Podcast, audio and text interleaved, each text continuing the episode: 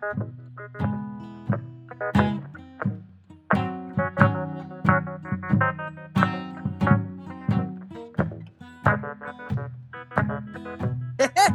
bienvenue au podcast de la semaine! Qu'est-ce que tu regardes? Épisode 94. Tabarouette, déjà 94. Elle a juste de même aussi, le 24 janvier, qui est mardi, sortent les, euh, les nominations pour les Oscars. Fait que je vais sortir tout Wow. un document avec toutes les nominations pour faire un petit pool. Fait que vous checkez sur la page Facebook de Qu'est-ce que tu regardes. Si vous voulez participer à un petit pool les Oscars, là, Venez voir ça. La page Facebook, qu'est-ce que tu regardes? à partir de la semaine prochaine. Donc, le fun. Moi, j'adore ça, faire les pools des Oscars. Oui. Parce que tu peux jamais prévoir c'est qui qui va gagner cet Oscar-là. Mais tu sais, on se fera un petit épisode aussi, euh, juste nos prédictions, voir rapidement qu'est-ce qu'on pense, puis nous, où ça pourrait aller, là, tu sais. Parfait. La semaine prochaine, où on verra, là, on en parlera. J'essaie, Ah. à, à chaque année, j'essaie toujours de regarder tous les films. C'est souvent impossible de tout voir les films, on dirait. Mais tu sais, moi déjà, j'en ai vu quand même pas mal. Qui... Ouais, moi aussi, là. mettons. Fait que c'est pas pire, Ouais. on est bien avancé. On est bien avancé cette année, c'est vrai. Ouais. Mais j'ai l'impression que cette année, il y a comme moins. Peut-être de films. Ben, peut-être c'est moi aussi, mais il y, y a comme moins de films un peu. euh, Genre Coda, là. Ouais, non, mais tu sais, il y a des films. mais y a, euh, euh, ce que je veux dire, c'est qu'il y, y a moins de films, admettons, qui passent inaperçus, je peux dire. Ouais, tu sais, de. Fableman, on s'en est parlé. C'est pas sorti nulle part. Ben, nulle part. C'est c'est pas sorti à- dans tous les cinémas. Puis je pense, euh, je- tu sais, on trouvait ça bizarre parce que c'est un, c'est un Spielberg quand même. Mais, à part de ça, c'est quand même un film grand public que tout le monde connaît. euh, Ouais. Tout le monde aurait pu aller voir là, facilement. Tandis qu'à chaque année, on dirait qu'il y a. Ben, c'est vrai. Tu sais, tu regardes, mettons, Jamais- Nomadland. Ouais. Nomadland, c'était vraiment marginal, puis c'était pas un gros film, puis c'était très Ben bon, non, mais c'était pas un film grand public non plus. Ben non, tu sais, c'est c'est un peu comme cette année, je sens que peut-être la baleine qui, qui est un peu à part. Tu sais, la baleine qui n'a pas joué de- tu sais, tout partout non plus, mais que c'est pas un film qui a toutes les, les bonnes critiques non plus. Puis que, tandis que Babylone, celle- ce- celui-là aussi, il n'y a, pas eu des, des grosses critiques euh, de la plupart des, des gens qui ont été le voir, mais ça, ça a joué quand même partout euh, dans tous les cinémas. Là. Quand, bon, que, selon moi, euh, The Fableman aurait dû jouer partout, puis Babylone, c'est plus réservé aussi comme film. euh, mais parce qu'il y a des grandes vedettes, là, des, des gros noms d'acteurs. puis- Ouais. Pas mal ça. Que mais Colin, on checkera ça. pour les Oscars. Ouais. Le fun. Je- Je sais pas si on va voir Will Smith, je penserais pas. Non, mais il est pas banni pendant genre 10 ans. Ben, je sais pas, j'ai pas. Ça me semble que oui. J'ai pas été voir ça, là. Me semble qu'il est banni. Ah ouais, mon Dieu. Ah ouais. Regarde. De toute façon, c'est pas son film euh, Emancipation que, qui a fait fureur. Hein? C'est sorti sur Apple TV, ça, puis on n'a pas du tout entendu parler.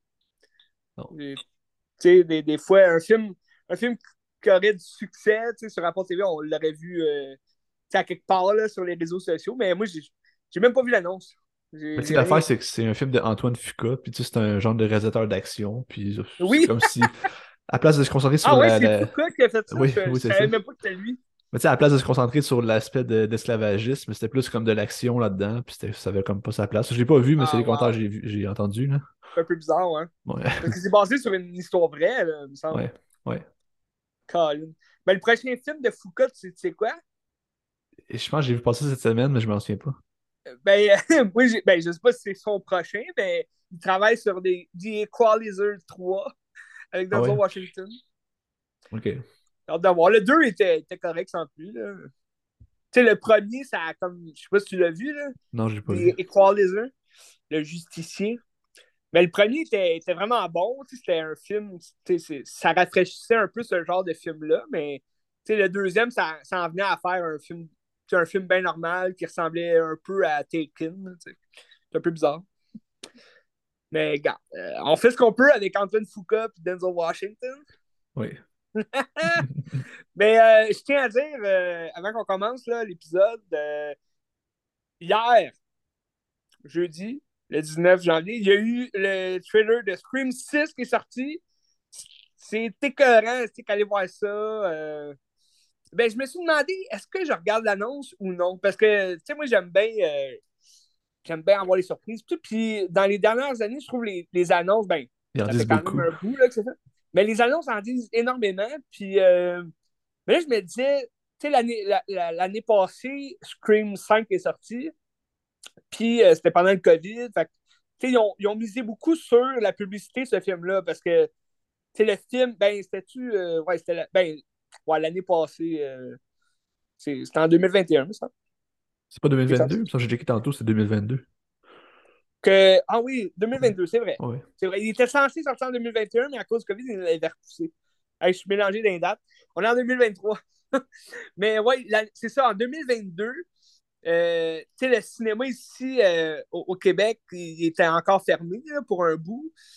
Puis là, ça, ça repoussait encore plus la sortie. Puis il me semble, dans mon souvenir, le, film sortait en janvier aussi. C'était un peu plus tôt dans l'année que, que cette année qui sort en mars, mais il y avait beaucoup mis de publicité, puis de, des, je voyais des nouvelles affiches, on dirait, chaque jour, de chacun des personnages, puis, je trouvais ça cool, parce que la, la promotion du film était vraiment nice, surtout que c'était un retour, comme, tu sais, 12 ans après, le, tu sais, le- euh, 11 ans après le, dernier qu'il avait fait, euh, ça mettait beaucoup, euh, d'excitation au public. J'ai pas été déçu, j'ai adoré le film, mais là, cette année, je trouve qu'ils sont un peu plus tranquilles sur la, la publicité du film, la, promotion. C'est sûr que ça sort encore dans deux mois, là. C'est, pas pressant, mais je trouve ça le fun quand même. On avait eu un petit teaser là, il y a quelques semaines qui montrait juste une scène dans le métro, puis c'était écœurant. Moi, j'aurais quasiment gardé ça jusqu'au film.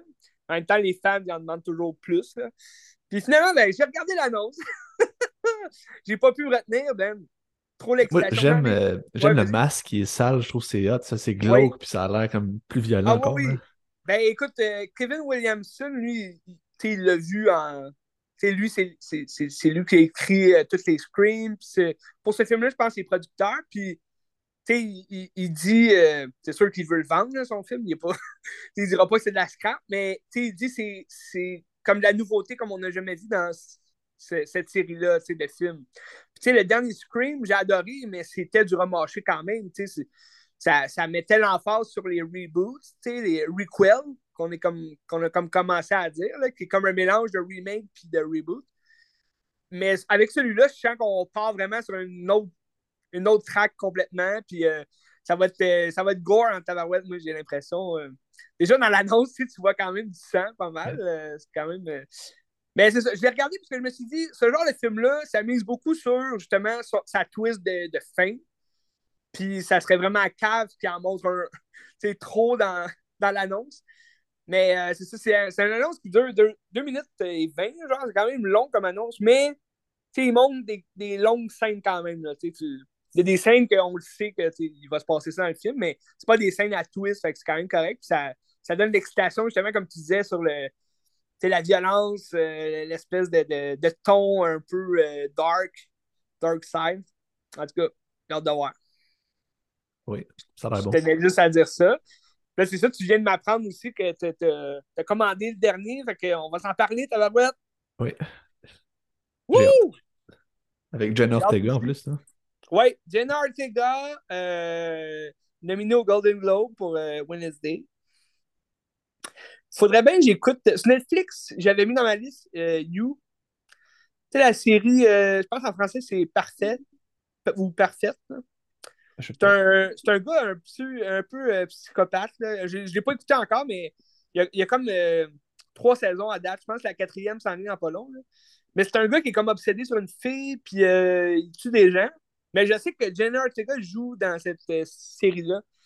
Fait que c'est pour ça que je l'avais mis dans ma liste. Je me suis dit, Colin. Puis je pense que c'est comme son premier grand rôle, si on veut, là, tu Ah, un 9. Ouais, c'est ça. C'est ça. C'était l'annonce de You, c'est ça? ah, c'est ça, ok. La troisième saison sort en février, je pense. Euh, T'es sûr? C'est la quatrième, je pense. Parce que sur Netflix, c'est déjà Ah trois oui, saisons. oui, t'as raison, t'as raison.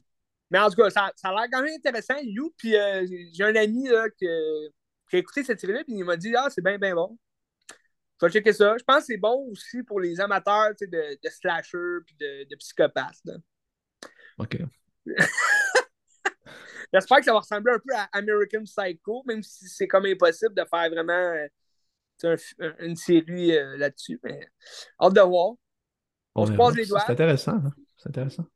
C'est intéressant. Netflix, regarde. D'ailleurs, sur Netflix, juste te dire, euh, ils ont sorti là, euh, pour 2023 tous leurs. Euh, ben, c'est comme un preview là, qui sort pour toutes les dates de leur nouveau film. Puis je ne savais pas, mais le prochain film de David Fincher, il va être sur Netflix. Ouais, c'est vrai. C'est quoi donc? C'est The, Killer, c'est ça, ouais. The Killer avec Michael Fassbender. C'est quand même à surveiller. Là. Je pense que ça sort en juin, si j'ai bien vu. Juin ou septembre. Je suis sûr de la date. J'imagine qu'il revient dans ses trame avec David Fincher où c'est comme des, des, enquêtes puis ça fait comme ouais, ça, ben, des meurtres. Ouais.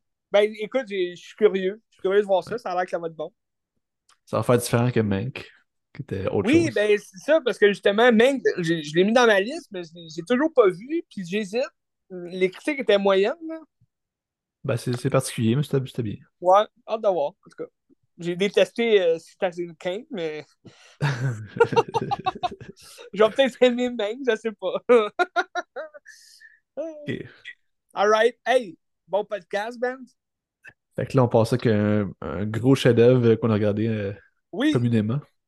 Oui, oui, oui. oui. Fait de 1974, oui. D'un déviant, euh, un prédateur sexuel, ou je sais pas trop qu'on appelle, mais.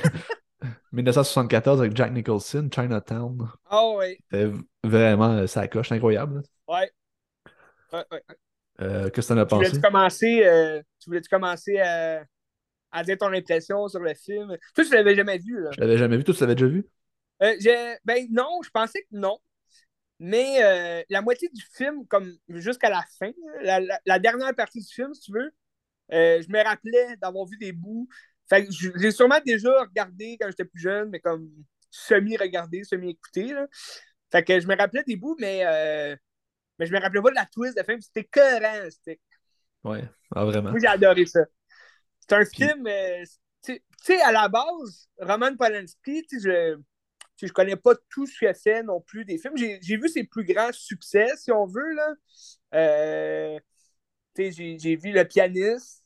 C'est pas un pas un, un film, euh, un de mes préférés, là, mais moi, j'ai quand même aimé ça. Puis je sens, je sens que c'est un film qui parle pour tout le monde. Tu as déjà vu Le Pianiste? Oui. C'est une bonne histoire, c'est un beau drame.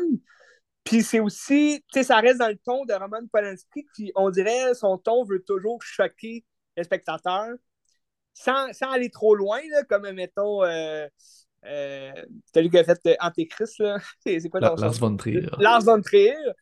il va pas aller choquer dans ce sens-là, mais il va peut-être aller choquer dans des scènes qui arrivent abruptement, puis c'est comme tu t'attends pas à ça, puis c'est comme aïe aïe, ça fait sans tabarouette. C'est comme un, un, peu, ben moi, mon préféré de lui, de ce que j'ai vu, c'est Rosemary's Baby. Ça, pour être un incontournable. Si, si, vous n'avez pas vu ça, il faut que vous voyez ça, c'était cohérent. C'est sûr, si vous n'êtes pas adepte de films d'horreur, je vous le conseille peut-être pas. Mais en même temps, je vois pas ça comme un film d'horreur vraiment. C'est un, c'est un, un drame, je dirais un drame d'épouvante, mais plus du ton de, de du suspense. Tu l'as vu, Rosemary's Baby? Non, je l'ai pas vu. Mais c'est-tu un peu dans la vibe, la vibe A24 Harry Aster, mais comme 50 ans ben, avant? Ben, pour vrai, un peu, tu sais, euh, c'est un peu dans cette vibe-là, ouais. The Witch, sais, un peu de The Witch, sans être dans les années euh, 1800, mais comme euh, c'est une vibe qui, qui est un peu. Euh, qui te rend un peu inconfortable, mais pas assez pour dire Hey, ce film-là, il, fait peur, j'ai pas envie de regarder ça. Il y a des films vraiment inconfortables comme justement Héréditaire, ça peut rendre vraiment inconfortable, mais ça te donne le goût quand même de poursuivre parce que ça te rend curieux de voir OK, qu'est-ce qui va se passer à la fin. Mais Rosemary's Baby, c'est pas aussi, mettons, euh, fucké à la fin. Euh, tu comprends très bien l'histoire, puis c'est une, bonne histoire. C'est un bon scénario écrit du début à la fin, tu comprends tout. C'est juste, c'est la vibe, justement, de. C'est la vibe entre les personnages que ça te rend un peu euh, malaisant à un moment donné, puis c'est un peu. c'est particulier, tu sais, comme. c'est une expérience particulière à regarder ce film-là, mais moi, j'adore ça. C'est. Je, je, trouve que c'est son, son meilleur. Mais Chinatown, l'ayant vu, euh, pour vrai, il, vient peut-être à côté Rosemary's Baby, tu sais, dans, dans le film en soi, c'est l'histoire, puis euh, c'est peut-être plus abouti un peu que Rosemary's Baby. Plus euh, technique aussi, là, peut-être la façon dont c'est filmé. Mais ben, sinon, le scénario, ça coche aussi. Ça a gagné le, score du meilleur scénario aussi. Là. Robert oui, ben, c'est ça. Ben, c'est ça, mais tu sais, 74, tu dis, Colin, c'est une histoire très. tu sais, mais, semble dans, dans ces années-là, le, le, cinéma commençait un peu plus à expérimenter, un peu plus à, à aller dans des scénarios un peu, un peu plus aboutis, si je veux dire. Là, Mais c'est vraiment un, scénario bien ficelé. sais. Ça te laisse un peu avec un doute à la fin. Qu'est-ce qui va se passer par après? Mais il n'y a comme pas de réponse, mais c'est vraiment le fun à regarder. sinon, euh, les autres que j'ai vus là, de Roman Polanski, Carnage. Oui, je l'ai vu. Ça. Ouais, ouais, je l'ai vu quand même très, très bon. Moi, je ne connaissais pas la pièce de théâtre. Puis euh, je, je, devais voir justement ce film-là pour euh, un cours en scénarisation. Mais ça, pour. Euh, c'est juste pour le, scénario, ça vaut la peine de le regarder. Là, parce que pas un film trop long non plus, je pense une heure et vingt. C'est quatre. C'est deux couples qui, qui, se rencontrent pour parler de leurs enfants. C'est hilarant, c'est vraiment don. Mais il y a la neuvième porte que j'ai jamais vue. C'est Johnny Depp Johnny Depp, euh, ça a l'air intéressant. Il est sur Netflix. J'ai mis dans ma liste là, sur Netflix. Puis euh, ça a l'air intéressant quand même. Euh. En quelle année? De, Nine Gate. Je pense que c'est des, ben, 99. Mais je sais pas. dans les années 90, c'est sûr. Là. 99. 99. 99? Ouais. Puis je, je sais même pas c'est quoi l'histoire. Euh, c'est quand même un, vieux film, mais c'est pas un film qui a été vraiment euh, médiatisé, là, si je peux dire. En tout cas, quand tu penses à Johnny Depp, euh, c'est rare que tu entends parler de ce film-là. pour, fait que peut-être que c'est mauvais, peut-être que c'est bon. Mais quand même jeté un coup d'œil. il est sur Netflix. Fait que pour les intéressés de Johnny Depp. Non. Il a fait beaucoup de films, hein, mais c'est pas tous des films très connus non plus. Non. Ben, un que j'avais bien aimé aussi, sais, on parle de, de, de ceux que j'ai mettons, là, le... un peu, je vais aller voir, là, je me rappelle plus du titre, c'est un film de vampire. Tu en avais déjà parlé, me semble, je pense au podcast, The Fearless Vampire Killer. C'est euh, un film, c'est où ce a rencontré Sharon Tate. Ah Parce que Sharon Tate joue dans ce film-là c'est vraiment un bon film. C'est un, un, film de vampire. C'est quand même c'est cocasse. C'est un peu cliché, c'est vampire. C'est quoi? C'est ça. Ok, c'est la fiche. Ok, c'est pas la fiche que je voyais sur Letterboxd.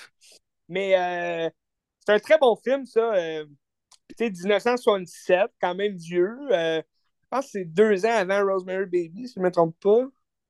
Rosemary Baby, 68. tu vois, juste après, il a fait Rosemary. Il était plus dans l'horreur euh, ces années-là, on dirait. Il y a Répulsion que j'ai pas vu, ça avait l'air bon. 1965. Fait que, il, y a, il y a beaucoup de films euh, quand même à voir, là. Roman Polanski. Euh... Ben, c'est pas pour rien non plus que son nom est connu là, de tous. Oui. Il y a beaucoup d'affaires. Oliver Twist. J'ai jamais vu, ça a l'air que c'est bon. Mais ça, c'est un remake, hein, c'est ça? 2005. Fait ben, sûrement, ouais. Comme ça, c'est un film des années 40 ou dans ces eaux-là, originalement. Si je me trompe pas. Euh, c'est possible, c'est très possible. Ah, ben ouais, j'en ai un ici. 48. David Lean. Je connais pas. Ben, c'est ça. Pour revenir autour à Chinatown, euh, l'histoire, c'est euh, Jack Nicholson, qui est un ancien policier, qui est devenu enquêteur privé, détective privé. Puis il se fait engager par une femme pour enquêter sur son mari qui a une aventure avec quelqu'un d'autre. Mais là, tu te rends compte rapidement que le mari est mort, puis qu'il s'est comme fait frémer dans une affaire beaucoup plus gros que lui, qui a rapport avec la ville, puis que t'as comme beaucoup de corruption, puis des gens riches. Là. Fait que, oui, parce qu'il avait réussi son contrat. sais, son mari, il l'avait photographié, euh, il l'avait il avait pogné en, en délit là, avec une autre femme. Puis là, c'est après ça qu'il est retrouvé mort. Que là, lui, il est un peu dans le trou, il est comme ailleurs, c'est-tu moi qui a mis ça, tu sais, ça attraque. Là. Ouais. Puis tu sais, c'est un film qui est hommage aux films des, films noirs des années 40, 50, dans ces, ces eaux-là, puis c'est très bien ficelé. Euh, c'est vraiment compliqué comme intrigue aussi. Tu sais, tu sais pas trop ce que mm-hmm. tu t'en vas, puis tu te poses des questions, puis c'est pas toujours clair non plus comme qu'est-ce qui se passe, j'ai trouvé. Ouais. Puis dans non, non, ben, c'est ça. Mais tu sais, comme. Tu sais, comme je te disais, mettons, comme avec euh, Rosemary Baby, c'est une histoire qui aurait l'air peut-être compliquée parce qu'il y a tout un mystère, on dirait, derrière ce scénario-là. Mais c'est quand même très bien ficelé, tu sais. Euh, tu es en attente quand tu le regardes. Tu comprends quand même tout ce qui se passe, mais c'est que tu as hâte de. Tu sais, sûrement, où ce que tu, disais euh, des fois, tu sais, on se mélange tout, c'est parce qu'on on dirait on, veut savoir justement c'est quoi qui se passe. Fait que ça nous donne l'intérêt sur ce mystère-là à découvrir. Puis c'est un. C'est un euh, qui, a tué, fait que c'est un mystère, un meurtre et mystère, puis c'est le fun de, de parcourir ce, cette espèce d'enquête-là avec le personnage de, de Jack Nicholson, qui s'appelle, je pense, Jack aussi, là, Jack euh, Gill. Euh, Jack Geddes. Jack Geddes. fait que, tu sais, c'est le fun de le suivre là-dedans parce que c'est un, un ancien flic du Chinatown, justement. Pour ça, le lien, tu sais, le lien avec le titre, c'est long avant qu'on on voit un lien dans le titre. Parce que là, tu te demandes, OK, pourquoi ça s'appelle Chinatown? sais, si ça se passe pas justement dans le Chinatown. C'est juste à la fin. Ben, c'est ça, parce que, tu sais, euh, dans le fond, ça, ça, explique bien le film, dans le sens que le, l'enquêteur, vu que c'est un ancien flic du Chinatown, ben, on dirait que toutes ces enquêtes le, vont le ramener un jour ou l'autre dans le Chinatown. Je pense que c'est un peu ça que ça se résume à la fin, dans, dans, le sens que, je sais pas si on peut dire le spoiler, là, mais, moi, le, le, bon spoiler à la fin, c'est comme pour dire, hey, euh, peu importe ce que tu vas faire pour aider les gens, ou tu travailles pour toi, puis tu restes quand même un, flic pourri, dans le sens que dans le Chinatown, ce qui se passe, ben, ça, ça reste là, puis euh, ça sort jamais de là. Puis la morale du film aussi, c'est que aussitôt tu as de l'argent, mais ben, tu peux faire tout ce que tu veux puis tu n'auras pas de conséquences. Avec un pédophile qui. Euh, mais, mais c'est ça. Tu sais, le, le, moi, moi j'adore ça parce que justement, à la fin, c'est le méchant qui gagne, dans le sens que moi, j'aime quasiment mieux les, les histoires quand c'est les méchants qui gagnent. Parce que tu as beaucoup plus d'impact justement sur le spectateur puis sur le personnage, le protagoniste du film, que tu vois sa déception, tu vois son, son, mal-être à la fin. Puis dans ce film-là, ben là, Jack Nicholson est ici à la fin, là, il est comme aïe aïe. Je, je l'aimais peut-être, cette personne-là. Mais euh, c'est ça. Mais c'est violent, c'est comme je te disais, c'est. C'est pas ça dans tous ces films aussi, tu des punch finales que c'est comme. Tu t'attends vraiment pas à ça, puis boum, que ça t'explose en pleine gueule. Ouais. Tu t'attendais-tu à ça, toi? Euh, non, pas du tout. Je pensais qu'elle allait se sauver et qu'elle allait réussir à partir comme un film hollywoodien, mais non, c'est pas ça qui arrive. Non, ça revient euh, sur un scène, ben ouais. Ouais. Christy. Mais, tant mieux, ça, fait, ça fait plus réfléchir justement de cette façon-là aussi. C'est intéressant. Pardon? Ça fait plus réfléchir quand c'est une fin euh, négative, mettons, parce que ça te laisse sur tes, tes pensées, sur des, des arrière-goûts, mettons. C'est vrai. Puis tu te dis, ça, ça marche de même dans le monde aussi. Là, Ça marchait de même en 74. Ça marche encore aujourd'hui. Euh, même si on a passé par le MeToo, par le COVID, ça va quand même tout le temps marcher de même. Là. Euh. Mais bon. C'est ça. Ben, peut-être que ça a changé de quoi, là, le MeToo. Là. Ben, j'imagine. ça a changé de quoi, là, tu sais. T'as quand même des Harvey Weinstein derrière les barreaux, euh, tu sais. Oui, il y en a d'autres. Il y en a d'autres. Il y en a d'autres, il y en a plein. Il va toujours en avoir. Ouais. Mais l'argent fait rouler euh, les choses. C'est ça aussi qu'il faut comprendre. Ben, le film est, est, tellement prenant que comme c'est un chef-d'œuvre, c'est extraordinaire. Tu, rentres là-dedans et tu veux juste savoir plus tout le temps. Puis Non, c'est ça. Mais ça dit pas, euh, ça dit pas l'année. Euh, mais tu sais, ils sont pas en 74 dans le film. Mais comme tu dis, ça a l'air plus dans les années 40, 50. Ouais, je pense que oui. Je pense que ça fait un hommage euh, aussi au film de l'époque. Oui, puis il y a, y, y a, un aspect d'eau aussi dans l'enquête. C'est comme l'eau pour le peuple, pour Los Angeles. Est-ce que toi, tu voyais-tu comme une, une espèce de d'histoire, euh, c'est une affaire historique de Los Angeles par rapport à ça? Ou... Ça aurait pu être intéressant de savoir. Mais... Peut-être, j'ai aucune idée. Je me suis pas informé là-dessus. Ouais, peut-être que ça avait un lien avec les. Tu sais, je sais pas, en 74, ils ont découvert le quoi en 1940, peut-être. Mais euh, je trouve ça intéressant qu'il parle de l'eau. Ouais. C'est ça que l'eau revient tout le temps parce que le gars il est mort comme noyé euh, dans de l'eau salée. Euh, dans le fond, c'est une sécheresse, puis t'as comme des gens qui contrôlent l'eau, puis c'est savoir est-ce que l'eau devrait être publique ou pas, puis un des deux propriétaires de l'eau dit ça devrait être public, l'autre il veut pas, puis c'est un peu ça qui met la bisbille. C'est ça, ça met de la bisbille entre deux, deux grands puissants de LA. Mais tu sais, au début du film, justement, il parle de cette sécheresse-là, puis les radiateurs aussi qui ont tout le temps chaud. Puis, c'est comme aussi pour représenter un peu le Chinatown que tu t'étouffes là-dedans. c'est comme, tu lui, il veut juste s'en sortir de là. Il a sorti, mais là, il, comme je te disais, il est tout le temps ramené à ça. Puis, il a tout le temps chaud, il suit tout le temps. Il a le nez cassé. ouais, c'est vrai. Ça aussi, c'est toujours bon, tu sais, avoir un détective un peu. Euh, tu sais, il n'y avait pas l'air greluche comme détective, mais c'est un peu comme euh, Colombo. Euh, tu sais, tous les détectives de ce genre-là, sont tout le temps, ils ont tout le temps l'air inoffensifs, puis un peu euh, épais. Puis là, tu le vois, lui, avec son. Tu sais, parce qu'il se fait couper une narine, genre. Puis là, il a, il a tout le temps comme un bandage sur le nez, puis tu sais, ça n'a pas l'air comme sérieux. Tu sais, comme. ça a l'air d'un détective un peu cabochon, mais finalement, c'est un bon détective. Hein. Oui. Ça fait le job. Puis Jack Nicholson est génial aussi, comme tout le monde. Ouais, ouais. the Away aussi est bonne. Ouais, c'est vrai. Très bonne. Christy. C'est ça, Chinatown. Euh, Chinatown, 1974, Roland Polanski. Puis euh, il, il, il joue-tu sur des streamings, tu penses? Je tu l'as vu? Euh, moi, je l'ai acheté. Mais hmm. Chinatown, je l'ai ici. Chinatown. Puis il y a une suite, hein? moi je savais pas, mais il y a une ah. suite qui est sortie en 1990.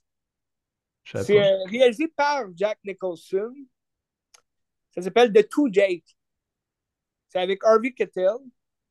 Mais les critiques sont pas tellement bonnes. Fait que. Ça joue pas sur le streaming de, de, rien. Aucun streaming. Non, hein? C'est ça, Chinatown. C'est ouais, le Chinatown, ça se trouve. Euh, ça se trouve euh, au marché noir. ouais. Mais The Two Jake, là, je vois, il, est sur Amazon mais c'est pour acheter, là, si jamais. iTunes aussi, si quelqu'un veut. C'est tout, Jake. Mais si on n'a jamais entendu parler. Je pense pas que c'est bon, là, tu sais. C'est réalisé par Jack Nicholson. Je savais même pas que Jack Nicholson réalisait. C'est un peu bizarre. À suivre. Peut-être un jour. À suivre, mais Chinatown, je le conseille à tout le monde. Oui, vraiment, vraiment. Puis c'est un film que tu sais, même si tu connais l'intrigue, tu peux revenir souvent. je pense que tu vas découvrir plein de petits clins d'œil, plein de petites affaires de plus qui vont t'enrichir ah, le visionnement. tu sais, les gens, ils, vont dire Ah, c'est un vieux film de 1974, c'est un peu de la merde. Mais non, tu sais, ça s'écoute super bien. Puis surtout, comme on disait, tu sais, vu que c'est comme tourné, sais, oui, ça a été tourné en 74, mais vu que l'action se passe, on dirait, dans les années 40, tu sais, c'est comme si aujourd'hui, montraient un film des années 40. Moi, je trouve aujourd'hui, là, la plupart des films qui t'emmènent dans les années 40, 50, c'est comme trop, justement, euh, on dirait que c'est trop fake. Ouais. Je sais pas si t'as le même sentiment. Tu sais, les films, justement, des années 80, 90, chaque fois que c'est un film qui se passe dans les vieilles années, on dirait qu'il n'y a pas cette, ce, ce, côté un peu forcé-là du. Tu sais, des fois, c'est peut-être le CGI qui est trop prononcé ou. Euh, ben, peut-être qu'aussi, vu qu'il y a tellement. Euh, peut-être qu'il y a tellement aussi une grande distance de temps euh, en termes de, d'objets, c'est pas comme ça que c'est plus dur à reproduire aussi. Peut-être. Des choses qu'on à trouver. Là. Ouais. Parce que c'est vrai que dans les, euh, dans les films d'aujourd'hui, que ça se passe les années 80-90, c'est moins épais. Tu le sens quand même, cette, cette espèce de, de, voyage dans le temps-là. On dirait quand ça se passe dans les années tu sais, ben, temps, Babylone, j'ai pas trouvé que c'était mal fait. Tu sais, Babylone, c'était vraiment bon, puis euh, tu te sentais vraiment dans l'époque. Mais je sais pas, il y a des films, des fois, que ça, ça me fuck un peu le chien. Ouais. Mais tu sais aussi, ça m'a fait penser beaucoup à le jeu Elle est noire, tu connais ça? Non? C'est un jeu où est-ce que tu es comme un détective dans Los Angeles des années 40-50, puis t'enquêtes ben comme sur le Dahlia noir. Ah, ça m'a donné goût de jouer à ça, puis ça ressemble beaucoup à ça, le même vibe un peu, puis c'est glauque. C'est sur quelle console, ça? Moi, allé sur 360, mais sur pas mal toutes les consoles. Moi, j'ai joué à Mafia Inc. Mafia, non, Mafia tout court, pas Mafia Mafia tout court. Mafia, ouais, j'ai déjà joué à Mafia, PlayStation 3, c'était bon. Ça, mais Elle est noire, c'est ça. C'était un détective qui fait juste enquêter, puis tu fais juste des, des comme des, euh, des. Pas des interviews, là, mais des. des euh, comment t'appelles Ouais. ça? Des, euh, des interrogations. Interrogations, exactement. tu sais. Essaies de voir est-ce qu'il ment, est-ce qu'il ment pas, tu Ouais. l'information, c'est vraiment intéressant. Mais je trouve, je trouve ça vraiment. euh, tu sais, tu parles du Dahlia Noir, tu sais, le film de Brian De Palma, Dahlia Noir. Tu sais, les critiques sont, ont été rough, je trouve, avec ce film parce que c'est un film vraiment le fun à regarder, je trouve. tu sais, puis c'est un. C'est un, un mystère, c'est une enquête, un peu comme Chinatown aussi, tu sais, ça se passe dans les années 50, tu sais. T'as, t'as, t'as ce sentiment-là d'être dans ces années-là. C'est tout le temps le fun, on dirait, de, de c'est une enquête qui se passe dans ces années-là, tu sais, comme un. Je t'avais parlé, là, euh, dans les derniers podcasts de Los Angeles interdit, LA Oui. Confidential. Oui. Tu sais, C'est un peu le même genre aussi, tu sais. euh, C'est le fun. C'est le fun. Moi, j'aime ça. Ah ouais, très bon. Surtout quand ça se passe à Los Angeles, justement, tu sais. Ouais. c'est comme le- l'endroit mythique où est-ce que tout est né aussi, là, Oui, dans ce genre-là. Ouais. ben oui. La prohibition, euh, toutes sortes d'affaires. Excellent. Que, All right. Jack avec, Nicholson euh, est à suivre. Là, il fait quoi en ce moment? En ce moment, ben, je- il est un peu bizarre, hein. C'est un peu bizarre. Il, il pose des affaires bizarres qu'après ça, ça devient des memes. Mais je sais pas c'est quoi son prochain. Je sais même pas s'il continue de faire de l'acting.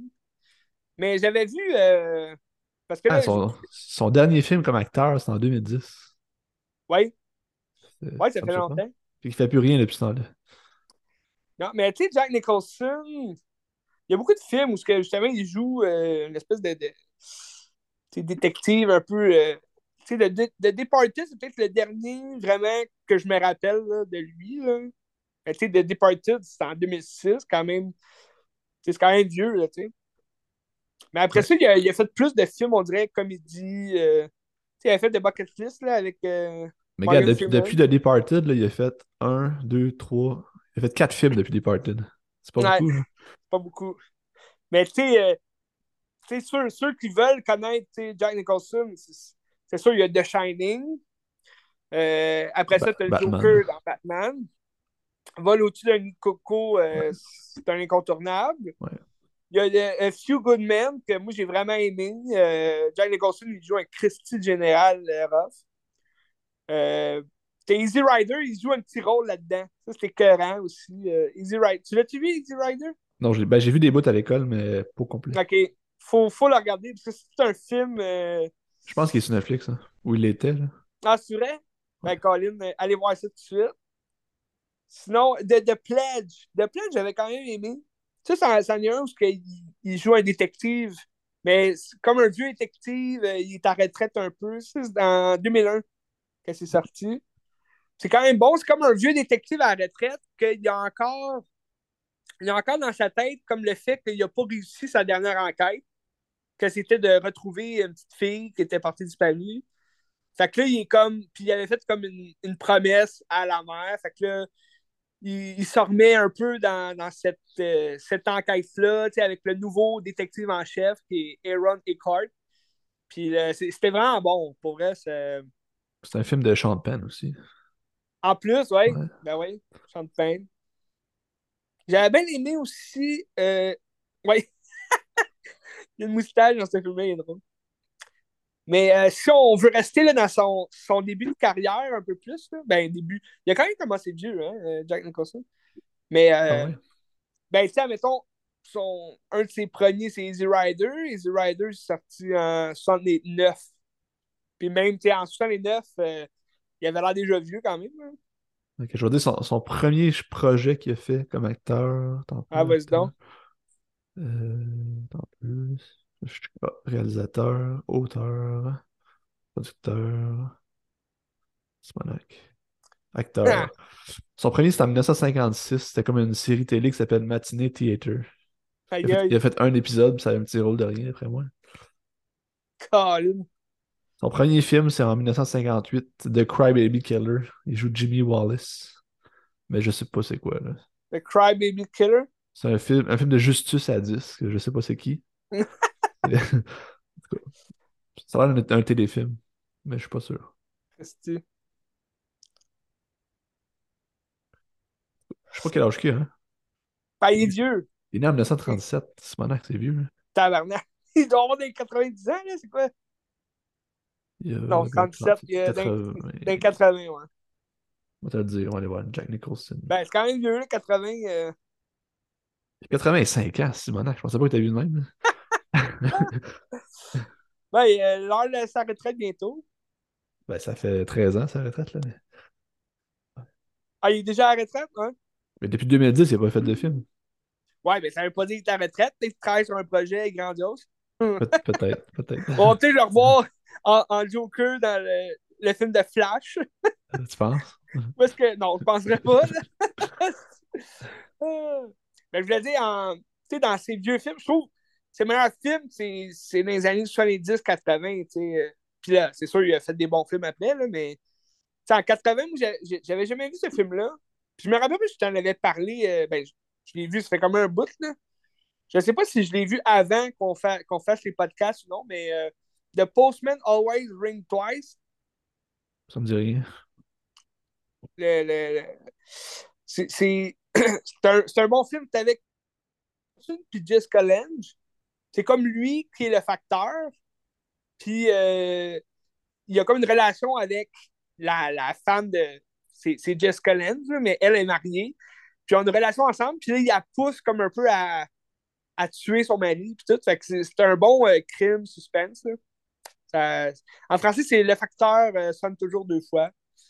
Fait que je sais pas où ça se trouve. Là. Quand même, moi, j'avais bien aimé. Tu vois, il est sur Amazon.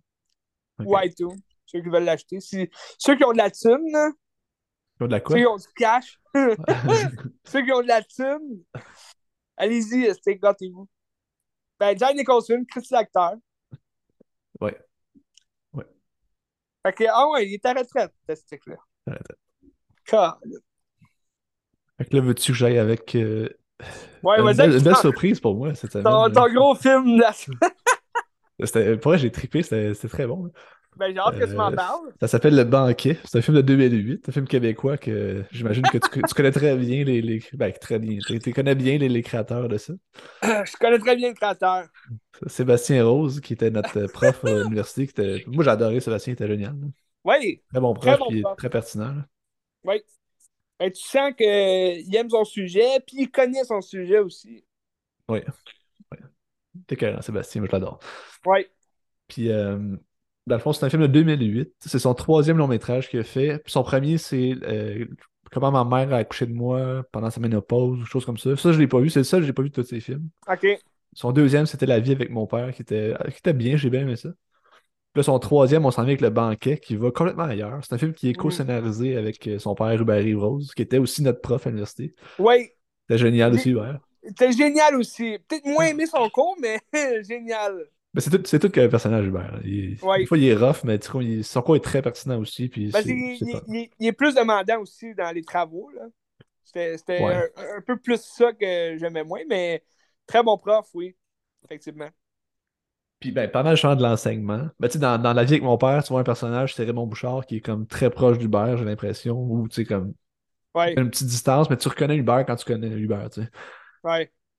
Puis là, dans ce film-là, Le Banquet, ça se passe. C'est un film qui parle du savoir de l'université, de l'accessibilité à l'université, le, le, le, marchandisage de l'université aussi, ou est-ce que c'est-tu des gens qui veulent juste faire du cash ou sont là pour le bien du peuple, des affaires comme ça.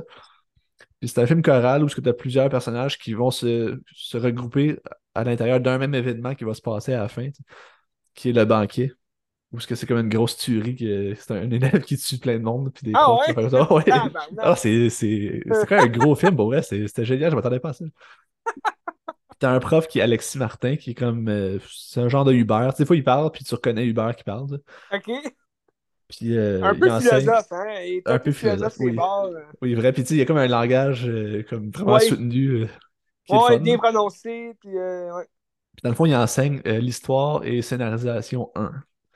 Puis là, t'as juste un étudiant dans la classe qui est vraiment dérangeant, qui est Benoît Béguédis, puis t'es comme là, pourquoi il fait chier de même? Puis là, ça finit que c'est lui qui fait la tuerie.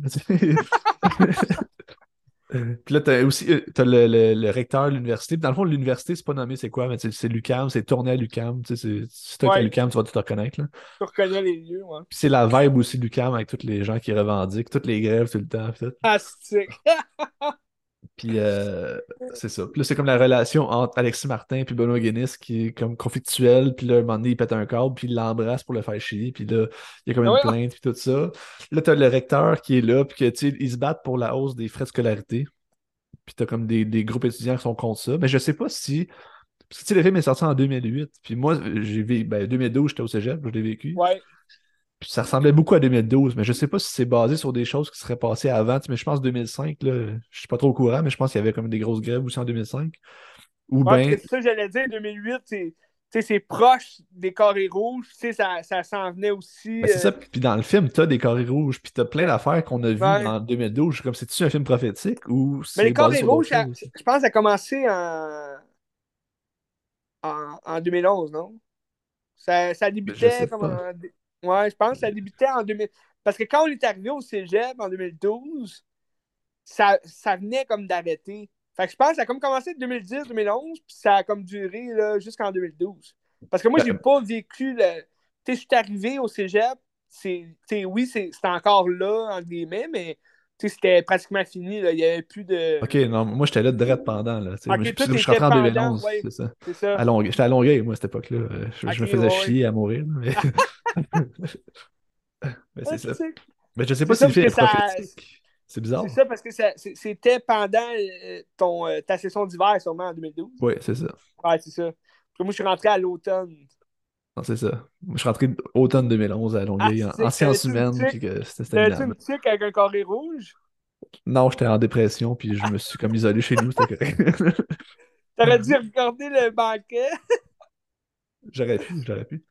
Ben, ça donne des idées un peu. Mais, mais c'est-tu un film un peu euh, justement, de, ce, de cet univers-là universitaire où est-ce que il y a tellement de, il y a tellement de, de plaignards, puis de, de, de, de grèves étudiantes, puis de, Non, je te dis pas c'est parodique, c'est pas une comédie, fuck all. C'est vraiment un drame. Euh. C'est un drame, c'est une belle réflexion aussi parce qu'il prend pas tant position. Il prend position, mettons, pour euh, le droit à l'université peut-être, mais il y a quand même l'autre côté de la médaille qui se vaut aussi, de savoir est-ce que tout le monde devrait être à l'université. Il y a des gens qui, l'imbécile de Benoît Guinness, il devrait être là, Puis à cause que c'est accessible, il est là, ben, il, faut-tu qu'il soit là? En même temps, oui, parce que si, tu montes trop les frais, ben, tu as des gens qui auraient leur place là qui ne peuvent pas y aller parce que ça coûte trop cher. Ouais. Puis en même temps, c'est plus que tu as un État qui est éduqué, mieux que c'est aussi. Puis, puis le recteur de l'université, il s'en sac un peu. Lui, il est là pour l'argent. Puis tu vois, il est comme sa fille qui est une toxicomane, qui a un enfant, puis qu'elle est comme poignée toute seule, puis il faut qu'elle s'arrange toute seule. Puis tu vois que le recteur, il n'a tellement rien à foutre de la jeunesse que même il s'occupe même pas de ses enfants à lui. Il est juste là pour le prestige, pour l'argent. C'est Raymond Bouchard qui joue le recteur, était très très bon aussi. Puis euh, c'est ça. Puis t'as as des images d'émeutes, de, des affaires comme ça, des grèves où les policiers sont violents, ça montre la violence. Puis t'as comme Frédéric Pierre. C'est des vraies archives? Non, je pense que c'est filmé. Euh... J'ai l'impression, mais peut-être pas. Là. Mais je pense que c'est filmé par Sébastien.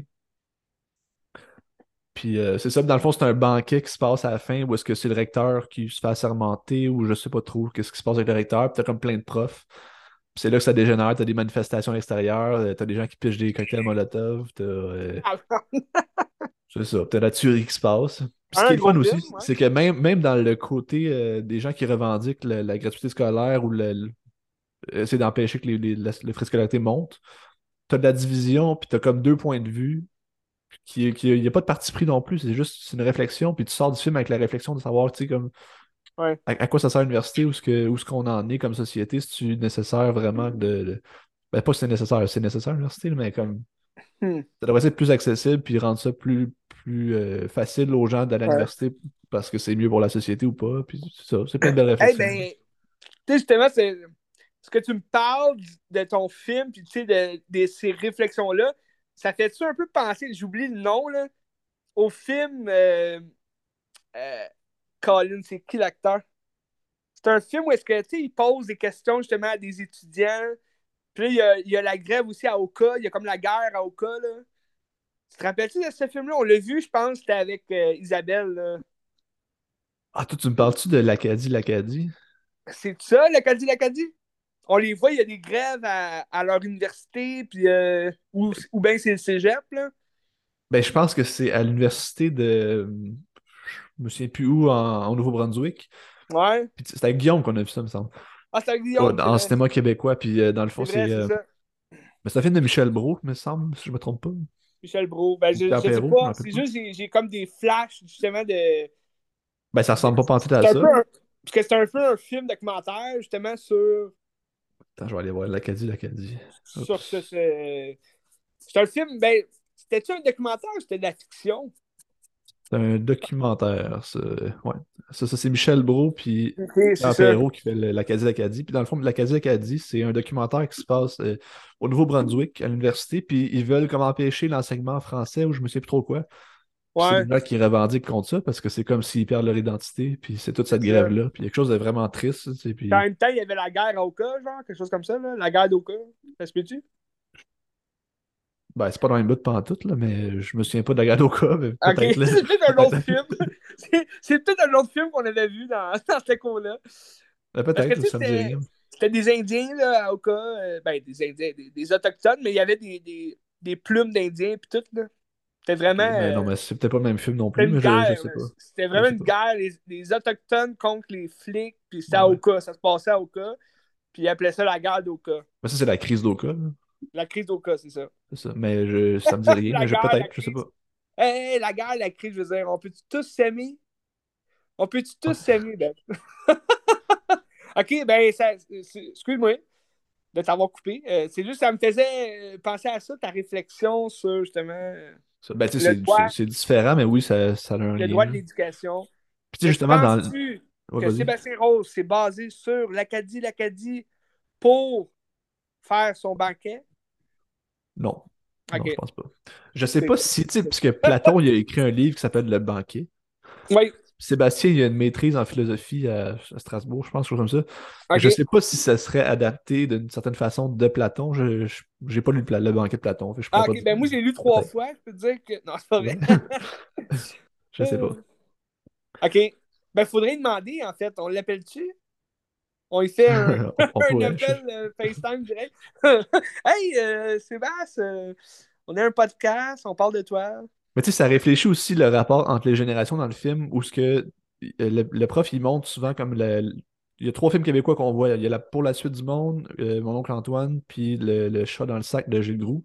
OK. c'est un peu comme l'héritage qu'on a de ça, est-ce qu'on s'en rappelle, puis surtout comme, mettons, l'époque des années 70 où est-ce que c'était quand même rough, puis les gens, ils, ben, ça s'est pas marché ses pieds, là. des jeunes, j'imagine. Fait que on est rendu aujourd'hui comme société par rapport à ce qui s'est passé à l'époque. Puis est-ce qu'on est-ce qu'on se souvient de ça pour vrai? Il y a quelque chose de vraiment intéressant dans ça. Ouais, parce que tu sais, la, la, violence aujourd'hui, c'est un peu aussi violent qu'à l'époque, mais c'est juste à l'époque, on dirait c'était plus la normalité d'avoir ça.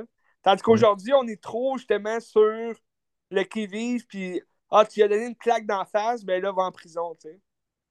Tandis qu'à l'époque, tu, tu, tapais quelqu'un en face, puis c'était pas automatiquement en prison. Il fallait vraiment que tu tues quelqu'un, je pense. Puis... pas à ce point-là, mais je veux dire, aujourd'hui, on dirait qu'on est dans le. On, on, on, euh, on, voit les choses beaucoup plus grandes que ce qu'elles sont. Là, Même si le tape d'en face, c'est personne qui aime ça, là, mais s'il a mérité, lui, avoir une claque d'en face, pourquoi pas? Ah, non, non, je dis ça, je dis rien. Là. En tout cas, c'est un film que je conseille fortement. Euh, à ma grande surprise, ça, se retrouve sur Amazon Prime. Ben oui, c'est ça que tu me disais. Colin, je vais mettre ça dans mes favoris.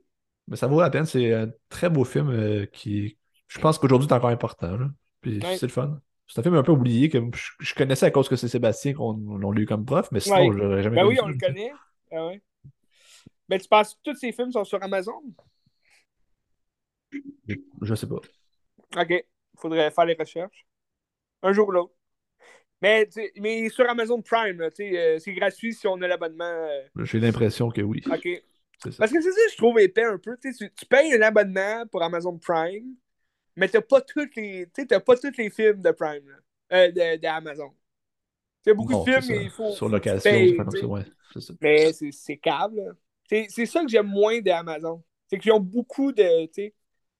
mettons, si tu veux regarder les affaires de Paramount Plus, ben là, il faut que tu t'abonnes encore un autre affaire pour l'avoir. Puis... Mais tu sais que ces, abonnements-là vont arriver un jour ou l'autre sur le Prime Vidéo. Il faut juste que tu sois patient. Mais en même temps, toutes ces affaires-là d'abonnement, c'est toute la foutaise, puis c'est de la merde, là, mais. Oui. tu veux? Ben, c'est ça. Parce que d'ailleurs, ben, là, je vais faire un pont. OK? T'avais fini avec le banquet? Oui, je le conseille fortement à regarder ça. Très bon. Parfait, le banquet sur ma liste. Mais là, je te fais un pont avec euh, mon prochain film. Mais admettons, Amazon euh, Prime, t'as euh, as Yellowstone. Tu sais, je t'en avais parlé, là. c'est avec Kevin Costner. Ah non, ok, moi je pensais la Yellow Jacket avec sa non, c'est pas non. non, non, non, non, pas Yellow Jacket, ça j'ai pas vu. Mais ça c'est HBO. c'est HBO? Je pense que oui. C'est HBO, hein, ça, ouais. Yellow Jacket. Ben, je pourrais, je pourrais le voir, je pense, sur Crave. Je pense que c'est sur Crave. On va peut-être checker ça. ça. Ouais, les critiques sont bonnes, je pense. Mais moi, je te parle de Yellow, euh, Yellowstone, qui est, euh, qui est une série, je t'avais parlé, c'est une série un plus western, euh, moderne. c'est western aujourd'hui, mettons. Là. Oui, oui, c'est ça, c'est moderne d'aujourd'hui. Mais c'est du western. Parce que Yellowstone, c'est comme ça appartient aux Dutton, puis c'est comme c'est leur terre à eux, puis là, il y a les Autochtones qui se battent contre ça. Mais ça a un lien avec mon, mon prochain film que je vais te parler parce que c'est Taylor Sheridan qui a, euh, qui a scénarisé cette série-là. Ah euh, Taylor Sheridan, qu'on connaît. Euh, Sicario. Sicario, que dans le fond, c'est Sicario qui l'a mis sur la map, là, je pense. après ça, ben là, il a fait. Sicario 2. ben oui, parce que Sicario 2, tu l'as-tu écouté? Non, je l'ai pas vu. OK. Ça mérite quand même un regard. C'est sûr que si tu as bien aimé Sicario pour ce que Denis Villeneuve en a fait, là, on est bien, bien loin là, dans la réalisation avec Sicario 2. Euh, je, je, sais même pas. Euh... je sais même pas ce qui aurait. T'as pu aller checker. C'est pas Taylor Sheridan qui a réalisé?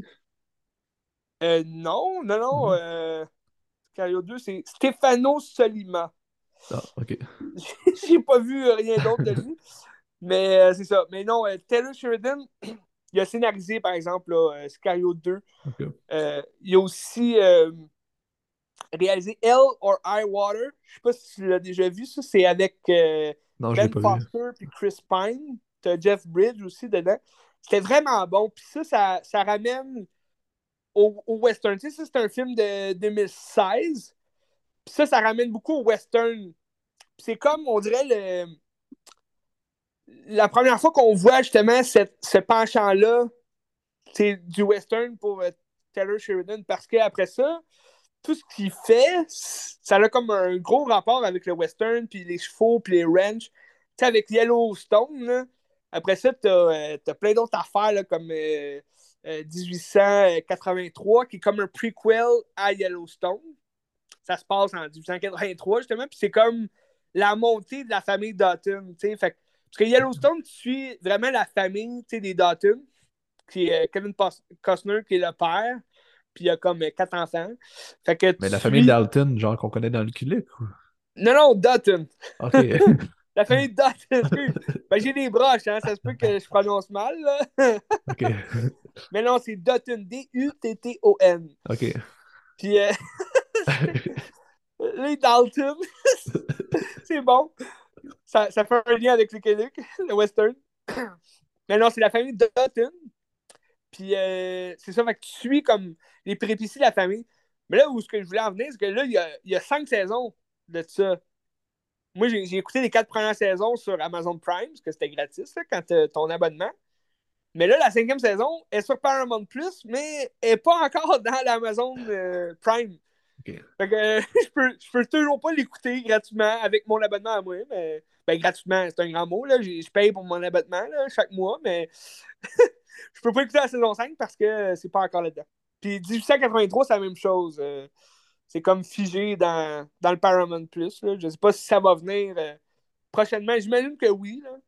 C'est juste qu'il faut attendre quand même plusieurs. Tu sais, les autres, veulent faire du cash avec leur, euh, euh, Paramount Plus. fait que...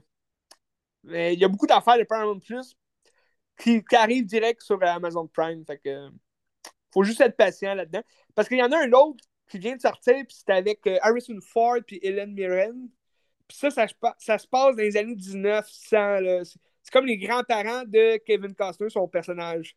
Fait que c'est comme, tu vois, la, il est en train de se monter vraiment une grosse univers autour de, des ranchs puis des chevaux. Puis c'est bon parce que tu vois toute la violence sur le ranch puis comme le village, c'est euh, firmer plus, là, du western puis avec les chevaux. Moi, moi j'ai bien aimé, surtout si tu aimes cet environnement-là. Mais là où je voulais en venir avec Taylor Sheridan, c'est pour parler de, du film que j'ai regardé euh, cette semaine. Je l'avais déjà vu. Avec, euh, avec le rescapé, là. Oui. Jeremy Renner. C'est ça. Jeremy Renner, qui est assez magané ces temps-ci. Euh, je pense qu'il a voulu sauver quelqu'un au ski, quelque chose comme ça. Puis là, il s'est fait ben, comme. Euh, non, mais je pense qu'il déneigeait comme son entrée, ou il aidait un voisin à déneiger son entrée, puis il s'est fait écraser par un char, ou je sais pas trop. Ok. je, pensais qu'il avait compris en ski, il était comme tombé sur une route, puis il s'était fait comme ramasser, là, mais. Non, je pense. Ben, peut-être, là. Je sais ben, pas. C'est un peu plus farfelu s'il aidait à déneiger une entrée. Il s'est fait payer par une charrue. Ah, c'est drôle. Mais euh, euh, Jeremy Renner, euh, qui a joué avec Elizabeth Olsen, donc Okai, qui, qui joue avec Scarlet Witch. Mais c'est un film que Taylor Sheridan a réalisé et scénarisé aussi. Puis c'est Wind River. T'as-tu déjà vu ça? Non, je l'ai pas vu, non. T'en avais entendu parler? Oui. Moi, j'ai pas eu de bonne annonce quand ça sortait. Ouais, 2017, c'est quand même un bout. Mais c'est un film, je pense, qui serait d'actualité aujourd'hui. De, de passer ça. Euh, moi, moi, je l'avais regardé à la TV, euh, il jouait là, dans le temps de Noël. Mais ça parle justement du peuple autochtone de Wind River. Euh, c'est basé sur une histoire vraie, sur une histoire véridique. Qu'est-ce qui est vrai là-dedans? je pense pas que tout est vrai, mais c'est inspiré de cette histoire vraie-là. C'est pour mettre en, lumière les disparitions des femmes autochtones qu'il y a depuis toujours, puis que des fois on les retrouve jamais, mais souvent on les retrouve mortes, puis euh, parce que là, tu, parcours un peu plus justement ce milieu-là, ce milieu plus rural des Autochtones de cette région-là, de Wind River, euh, qui est. Euh, qui est parsemé de drogués, puis de, surtout des hommes violents, Parce que tu as aussi le peuple blanc qui, vit juste à côté, puis qui travaille proche de ces lignes-là. Fait que souvent, c'est eux qui vont comme aller euh, violer des femmes autochtones, puis ils vont les tuer, puis tout. Puis là, l'histoire du film, c'est Jeremy Renner qui joue un. C'est un peu un garde-chasse, là, tu sais, euh, une espèce de chasseur. Il chasse les, les cougars qui qui mange des animaux, des, des, des ranchs, puis tout, euh, ou bien il, il, va chasser les loups, euh, qui tournent autour des moutons.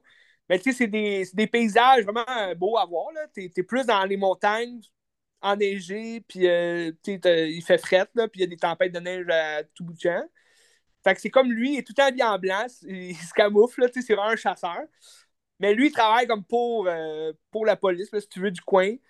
Puis il y a une femme autochtone, il y a un fils avec cette femme-là, puis ils ont perdu aussi une fille autochtone, euh, ben, de leur fille, dans, dans, ce milieu-là, à cause justement de, de ces disparitions-là. Mais tu n'en sais pas plus que ça sur sa disparition à elle, mais ils en parlent, ils, ont perdu une fille, puis ils sont comme en instance de divorce, quelque chose comme ça.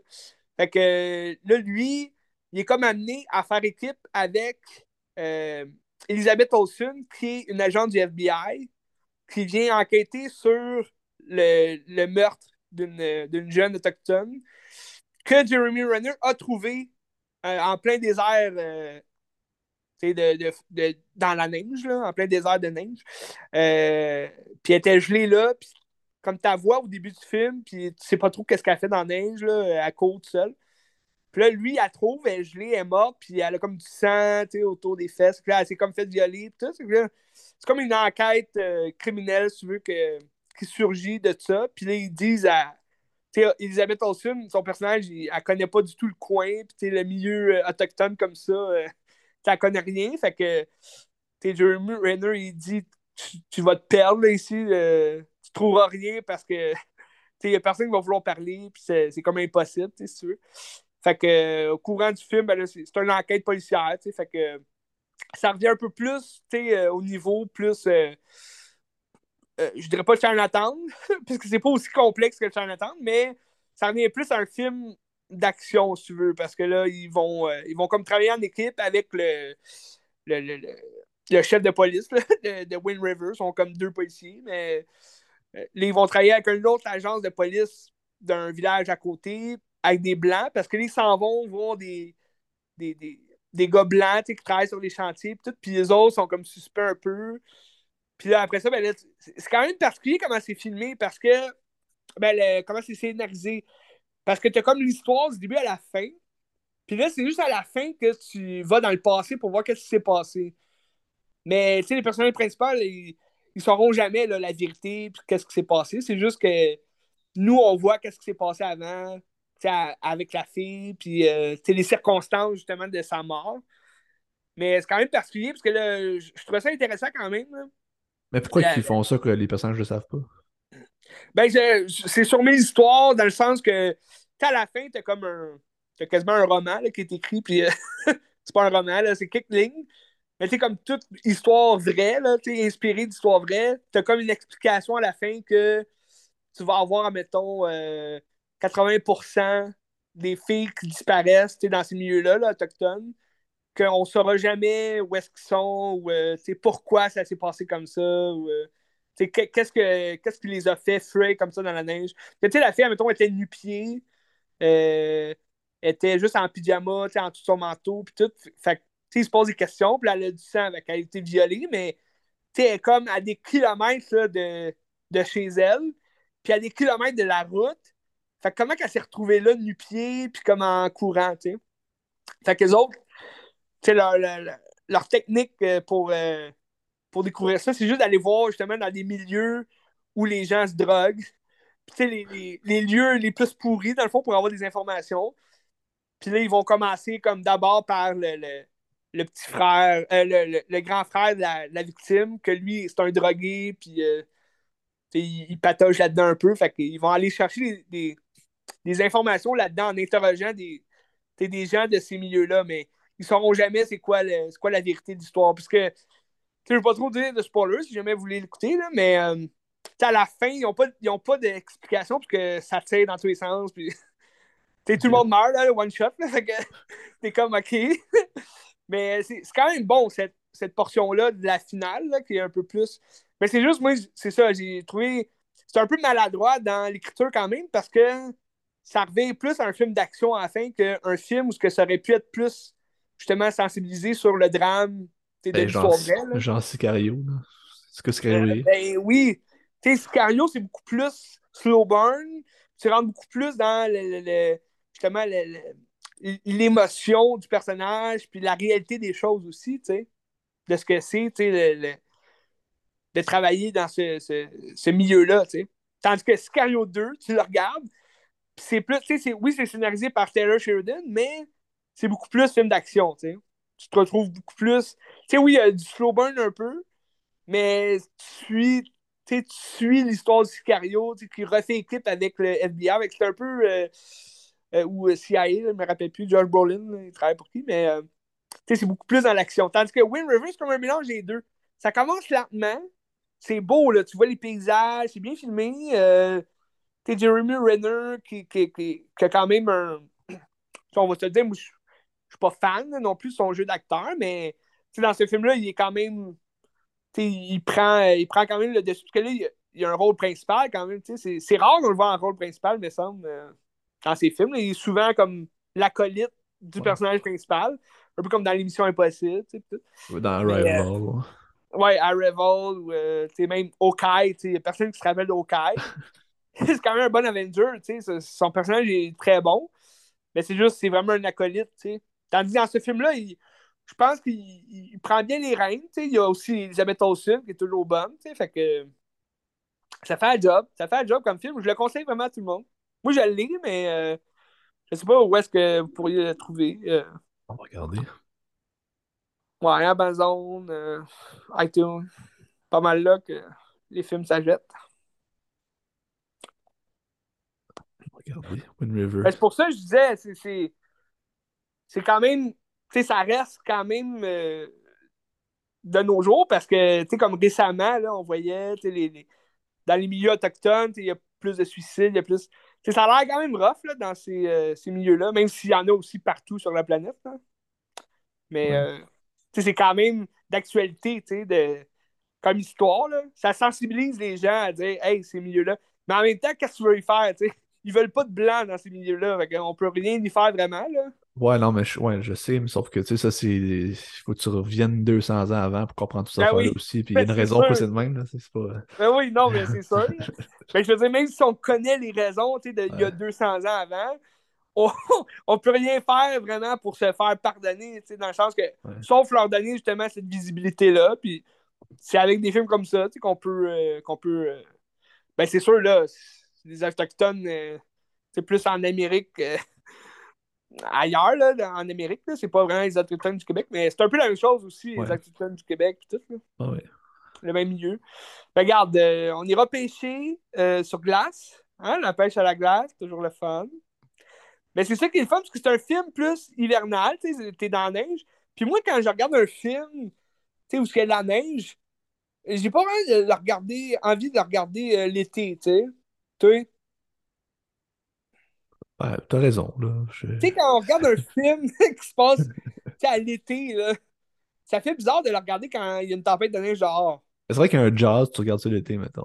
Parce que ben c'est l'été, c'est la plage, c'est le fun. C'est la plage, un American Pie, t'écoutes ça l'été, il fait tout le temps chaud puis beau dans ces films-là. Tandis qu'un film, tu sais, hivernal, c'est comme là, Wind River, ça se passe vraiment dans la tempête de neige, dans les montagnes, tout. C'est le fun de le regarder quand il neige aussi chez vous, tu sais. Ben, c'est vrai qu'un The Thing aussi, c'est la même affaire. Tu regardes ça quand il ben fait oui. bien de la neige. Puis, Ben oui, The Thing. Mais c'est là où je veux en venir avec mon, mon, concept un peu de cette semaine. Là, je voulais. Euh, parce que j'ai regardé quand même plusieurs films. J'ai été euh, en convalescence quelques semaines. Fait que j'ai regardé plusieurs films, puis euh, il y en avait pas mal. J'ai comme remarqué qu'il y en avait pas mal qui se passaient dans le temps de l'hiver. Fait que là, je me suis fait un petit barème là, de films. Euh, ben, il y a des films un peu euh, qui se parlent, ils se parlent vraiment vite. Mais je sais pas si vous voulez aller avec un autre film avant. Là. Ouais, je peux aller avec un autre film, euh, le temps qui reste. Ouais, vas-y. ben là, on parlait de Jenna Ortega en début d'épisode à cause de Scream. Mais là, tu sais, la semaine passée, je disais qu'elle m'a comme trigger parce qu'elle m'a dit que si vous n'avez pas vu Julie Jim, ben je sais pas ce que vous avez fait dans la vie. Puis finalement, je l'ai vu Julie Jim à cause de ça. Ben, un autre chef-d'œuvre, comme Chinatown, c'est un chef-d'œuvre. Ça, c'est encore un chef-d'œuvre euh, incroyable.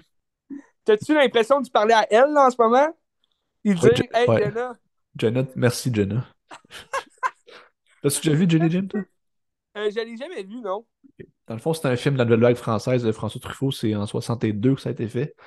C'est un film emblématique de la nouvelle vague. Puis euh, mettons au contraire de Godard, parce que Godard, c'est des affaires pétées, c'est du montage bizarre. Le Truffaut, c'est plus terre à terre, c'est plus comme dans les thèmes un peu que ça va se rapprocher de la nouvelle vague aussi, c'est plus la liberté. Puis ça, ça t'as comme un triangle amoureux ou du polyamour quasiment, des années 60, c'est particulier. Puis dans le fond, le film, c'est Jules et Jim. Jules, c'est un Autrichien, Jim, c'est un Français. Puis là, Jules, il se marie avec Catherine. Jim, il a comme des petits sentiments pour Catherine, mais Jules et Jim, c'est comme des meilleurs amis au monde. C'est là, la Première Guerre mondiale arrive. Fait que là, ils sont dans deux camps différents. Fait vont combattre. Puis ils ont toujours la peur de dire Hey, je vais peut-être tuer mon ami dans les tranchées parce qu'on est contre, mais je veux pas le tuer, c'est mon ami. Fait qu'ils essayent de comme fuir pour faire comme je vais aller en Russie pour combattre le, front russe pour pas avoir tué mon ami. finalement, la guerre finit, puis ils reviennent au chalet de, Jules quand que le Jules il a un enfant avec Catherine. Puis là, Jim il revient dans le portrait, puis c'est toute cette histoire d'amour-là, triangle amoureux de comme je l'aime, qu'est-ce que je fais, c'est mon meilleur ami. Puis là, l'autre, il dit, pense pas que je vais être une menace pour toi. Fait que si tu l'aimes, ben vas-y, puis c'est correct, tu sais. Il y a comme une relation à trois bizarre, tu sais. Les années 60, c'est fucked up, liberté sexuelle. intéressant. Puis euh, dans le fond, ben, Catherine est, comme instable, puis ça finit pas bien. Ah non! Mais c'est un grand, grand chef Moi, je trouve ça vraiment très bon pas mal ça, les triangles amoureux, ça finit toujours comme ça. Il y en a un qui file pas, puis il s'en va, puis ça, ça, gâche tout, tu sais. ah, ben, ça, ben, pour vrai, c'est intéressant, ça a l'air bon. Il est là sur Canopy, je regarde sur Canopy. Oh, tabarouette! C'est gratuit, c'est gratuit sur Comment Canopy. ça? Ben ouais, gratuit. 4 euh, films par, euh, par, mois. 4 films par mois gratuit. C'est ça. C'était ton combien ton, ton premier? Ou... C'était mon deuxième du mois. Parce que oh! j'ai eu The Tribe aussi avant ça. ah oui, ok. on se gâte. On se gâte. C'est un grand, grand chef-d'œuvre que je conseille. Jim et Jules? Euh, Jules et Jim. Jules et Jim, ok. C'est comme Parce que je t'avais parlé, hein, que dans un des petits épisodes, de, dans une galaxie près de chez vous, il y a, ça s'appelle Jim et Jules, puis c'est c'est comme une clôture euh, intergalactique. Euh, c'est comme des frères jumeaux aussi à moi là, qui, prennent possession des corps. Puis là, t'as Jules, que c'est comme le plus fin des deux, puis il est comme faible. Puis t'as Jim qui est comme le méchant, tu sais. T'as-tu un rapport avec ce film-là, tu penses? Ben, sûrement que le titre, oui, mais de ce que tu me dis là, ça, ça ressemble pas en doute, là, mais en tout cas. non, non, mais tu sais, mettons, Jules, Jules, est-tu comme plus euh, faible ou comme gentil? ben, Jim, il est pas méchant. Jim, Les deux sont vraiment comme. Il n'y a, pas de méchant non plus dans l'histoire. Les deux sont juste vraiment bons amis. Puis ils veulent ok, le je veux juste savoir, mais ça doit être juste le titre d'abord. Ou bien il, s'est dit, Claude Legault s'est dit, ah, Jim puis Jules, ça sonne bien. On va. Ah non, mais, j'imagine que c'est une référence. déjà vu ce film-là. Ben oui, ça, j'imagine. Parce que dans une Galaxie Express chez vous, je tiens à le dire, une très bonne série québécoise, jeunesse puis ça joue hein, en ce moment à UniTV. Je vois des émissions. Mais moi, je, connais par cœur les émissions. Là. Je les ai écoutées euh, toute mon enfance. Puis euh, je veux juste dire, c'est beaucoup. Euh, c'est bon parce qu'il y a beaucoup de références cinématographiques dans ces films-là. Écoutez ça. Vraiment. Ouais. Vraiment. Fait ben, que. Jim, je le conseille fortement. C'est un incontournable. Un 66, t'as dit? 62. Je, pense, que c'est le troisième film ou quelque chose comme ça de, de oh, François Truffaut. Parce que je sais qu'il a fait. Euh, le premier, c'est les 400 coups, puis le deuxième, c'est tiré sur le pianiste. Après ça, je pense qu'il a fait comme des co-réalisations, mais comme de ses films à lui, personnel, c'est son troisième, je pense. C'est quoi le film, là, qu'il tourne un film? C'est euh, La Nuit américaine. Ouais, La Nuit américaine. J'avais été voir avec euh, Han Red. Ah, ce matin?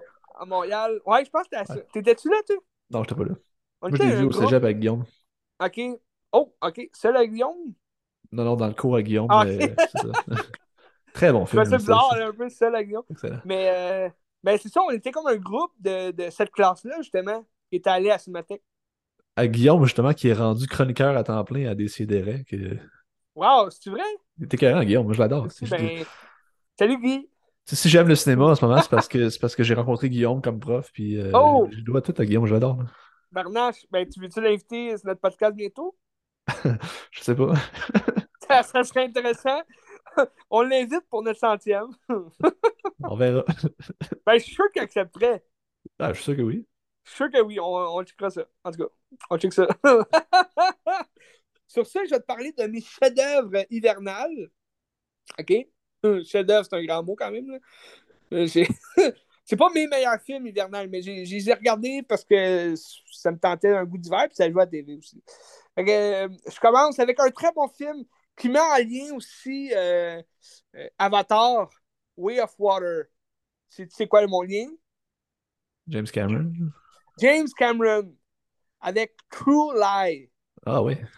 Vraiment songe. C'est pas un film entièrement hivernal, là, mais moi, je, je l'aime dans ce temps-ci de l'époque, parce que de l'année, je veux dire, parce que le film commence, t'es direct dans la neige. Ça se passe comme dans un autre pays. Là. Je suis pas trop sûr si c'est la Russie, mais euh, t'es dans la neige, puis là, t'es True Light, tu l'as déjà vu? Non, mais je l'ai, je l'ai pas vu. Tabarnache, faut que t'écoutes ça. Moi, moi je suis un tripeux d'Arnold de, Schwarzenegger euh, depuis que je suis tout jeune. lui, moi, j'avais toutes les grosses vedettes d'action, moi, je tripais dessus. Puis, euh, tu sais, Jack Chan, euh, Jean-Claude Van Damme, euh, Sylvester Stallone, nomme-les, j'y connaissais par cœur. Puis Arnold, c'était mon préf, là. Puis True Lies, je l'avais en VHS, puis j'ai usé à cassette, je l'écoutais vraiment souvent. Puis, euh, non, c'est un, un, bon film. C'est un peu une parodie satirique un peu de, James Bond. Parce que c'est Arnold qui joue un agent de la CIA. Euh, qui, c'est un espion, dans le fond. Là, fait que. Euh, ils sont toutes. Euh, sont comme. technologiquement, sont avancés. Puis, ils ont plein de gadgets. Puis tout. Puis, c'est un bon film d'action. Tu as Arnold Schwarzenegger qui va suivre. c'est sûr, c'est très. Dans la parodie, je veux dire, c'est très cliché américain, là, Hollywood. Là, les méchants, c'est des talibans. Ça parle, ils sont un peu niaiseux aussi. Fait que c'est un peu de rire des terroristes, fait que ben, c'est des, des, terroristes talibans. Fait que Arnold qui va courir, il va, il va comme pourchasser le méchant, que lui est en moto. Puis là, Arnold, il va prendre un cheval. Fait que là, il poursuit le méchant à cheval. Puis ils vont monter dans un ascenseur dans des, euh, des un centre commercial. Là. Puis ils sont en plein euh, Los Angeles. Là. Fait que, tu sais, je pense que j'ai déjà vu ça. Ouais, ouais, c'est au début. Tu sais, fait que ça se passe il y, y, a beaucoup d'affaires qui se passent que c'est comme grandiose, au-dessus de, au de ce que, qui est réaliste. Là.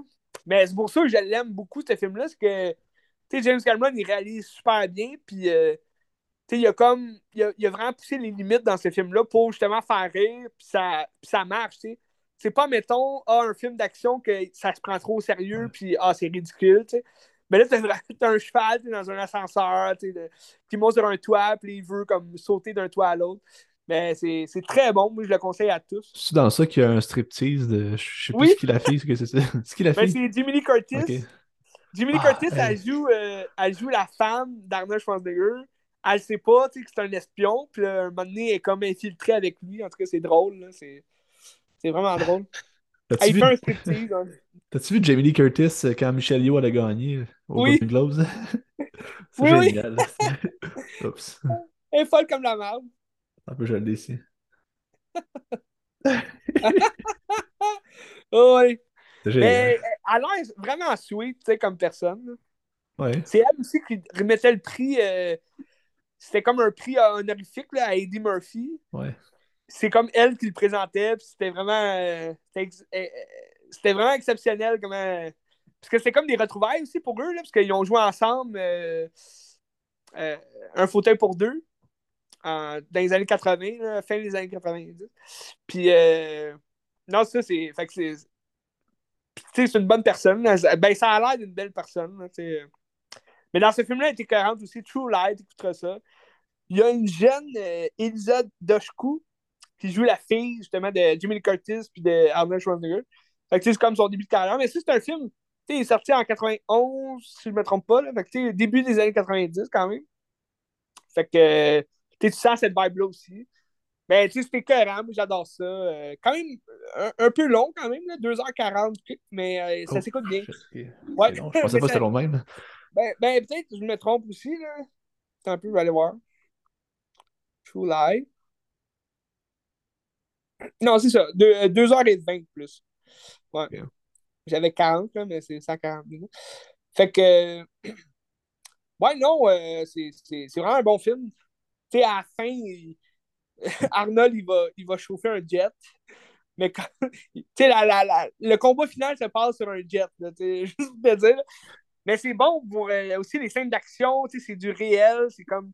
Il n'y a pas. il a pas CGI là-dedans. C'est vraiment tout fait en par décor, tout. Fait que c'est vraiment clean shot. OK. Je te disais 94. Euh, je te disais 91, 94. Fait que quand même, ça a de l'âge, mais ça, je trouve que ça vieillit bien. Puis euh, c'est ça. Et sinon, euh, film d'hiver, Monsieur Popper et ses pingouins. Avec Bill Murray, ça? Jim Murray, ouais. Jim Murray. Jim Carrey. Ah, c'est pas Bill Murray, ok. Ah, Jim Carrey. Je pensais que c'était Bill Murray, non, ok. Non, j'ai pas vu ça. Non, non, Jim Carrey, t'as pas vu ça? Je pense quand même récent comme film. Euh, je me trompe pas, là, 2014. Chose comme ça, Mr. Popper. Mais on a un. Tu Jim 2011. Quand même plus vieux que je pensais. Mais on a un, Jim Carrey. Euh... C'était une époque, tu sais, 2011, il faisait comme presque un petit film, puis il était comme revenu avec ça. Mais c'est un bon film, ça s'écoute bien, c'est pas un de ses meilleurs, c'est sûr. Mais je trouve ça drôle. C'est un film familial quand même. Euh, T'as des bonnes scènes avec les pingouins. Euh, parce qu'il il reçoit. C'est des manchots. Là, monsieur, c'est Monsieur Popper et ses manchots. Euh, parce qu'il reçoit des manchots qui viennent de. C'est un cadeau de son père qui est comme décédé. Puis son père, il voyageait en Antarctique. Puis il travaillait là-bas. Puis là, lui, c'est comme un homme d'affaires. Puis il y a, y a une femme, il y a une ex-femme puis il y a deux enfants, mais tu sens que c'est comme un père absent, puis tout. Puis là, au moment où il reçoit ces manchots-là, ben là, ça y apprend sur la vie à prendre soin des autres, puis euh, à penser à, sa famille avant tout. Puis, Mais c'est quand même le fun à écouter, justement dans ce temps-là hivernal. mais c'est une comédie à la Jim Carrey ou c'est plus sérieux? Ben, c'est des mimiques à la Jim Carrey, c'est sûr. Moi, j'adore ça parce que c'est un de mes préférés. Tu sais, je te parlais d'Arnold Schwarzenegger, Jackie Chan, mais autant, ça, c'était mes héros de films d'action, autant pour la comédie, c'était Jim Carrey, tu sais. Fait que j'ai grandi avec les deux, moi, Arnold puis Jim. Puis t'avais aussi Johnny Depp, mais ça, c'était un autre, euh, une autre série de films euh, fuckés. Mais euh, je te dirais, c'est des mimiques à la Jim Carrey, mais c'est. Il y a quand même un esprit plus familial là-dedans. C'est moins. Euh, c'est pas farfelu comme Dumb and Dumber. Puis euh, c'est pas aussi déjanté que le masque. sais. Mais mettons, c'est pas, pas un Jim Carrey de Eternal Sunshine. Là. Oh non, non, non, non, du tout, du tout. Du tout. C'est vraiment plus familial. C'est vraiment. C'est moins profond aussi. Là, sais. Mais c'est ça s'écoute bien. C'est un beau moment à passer euh, avec ta femme, tes enfants. Ah, sinon, ben, une autre comédie qui est beaucoup plus. Euh, tu sais, ça, c'est beaucoup plus parodie euh, niaiseuse. Mais si vous aimez Will Ferrell, puis vous avez jamais vu Blade of Glory, ah je vous le conseille vraiment. Tu l'as-tu déjà vu? Non, je l'ai pas vu. Ah, c'est hilarant, ce film-là? Mais tu sais, c'est tellement cave. Mais c'est bon parce que c'est tellement cave que ça en devient bon. Mais c'est du Will Ferrell euh, tout craché. Là, euh, c'est qui a fait ce film-là? Je sais même pas. Ben, c'est-tu lui qui fait euh, Step Brothers? Adam McKay? Non, c'est pas Adam McKay. Non, non, c'est sûr que non. Non, non, c'est pas...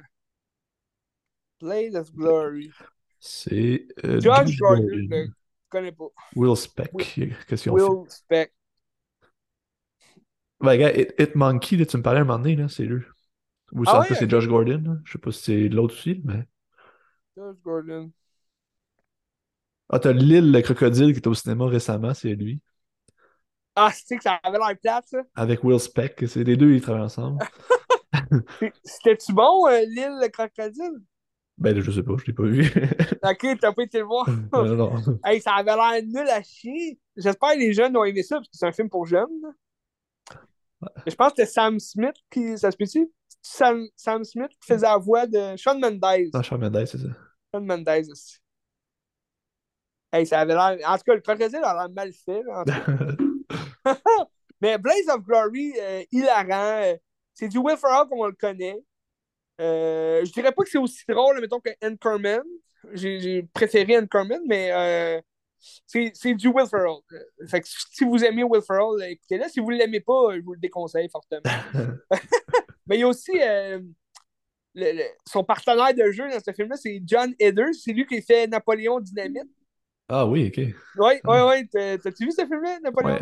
Oui, oui. Mais tu sais, ce gars-là, il est hilarant aussi. Mais tu sais, il, a moins eu de succès là, dans ses films. Tu sais, moi, je me rappelle de lui dans Benchwarmers. Il faisait un peu vraiment le, le, tweet, mais aussi dans euh, School, euh, School of Loser, quelque chose comme ça.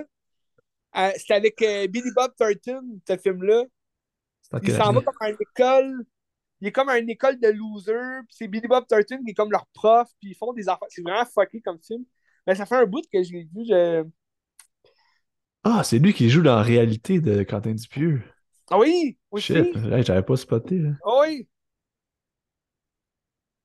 Mais... Non, il a quand même une carrière euh, déjantée. Ah, mais il joue beaucoup, mais il fait beaucoup de voix. Oui, c'est surtout ça, hein.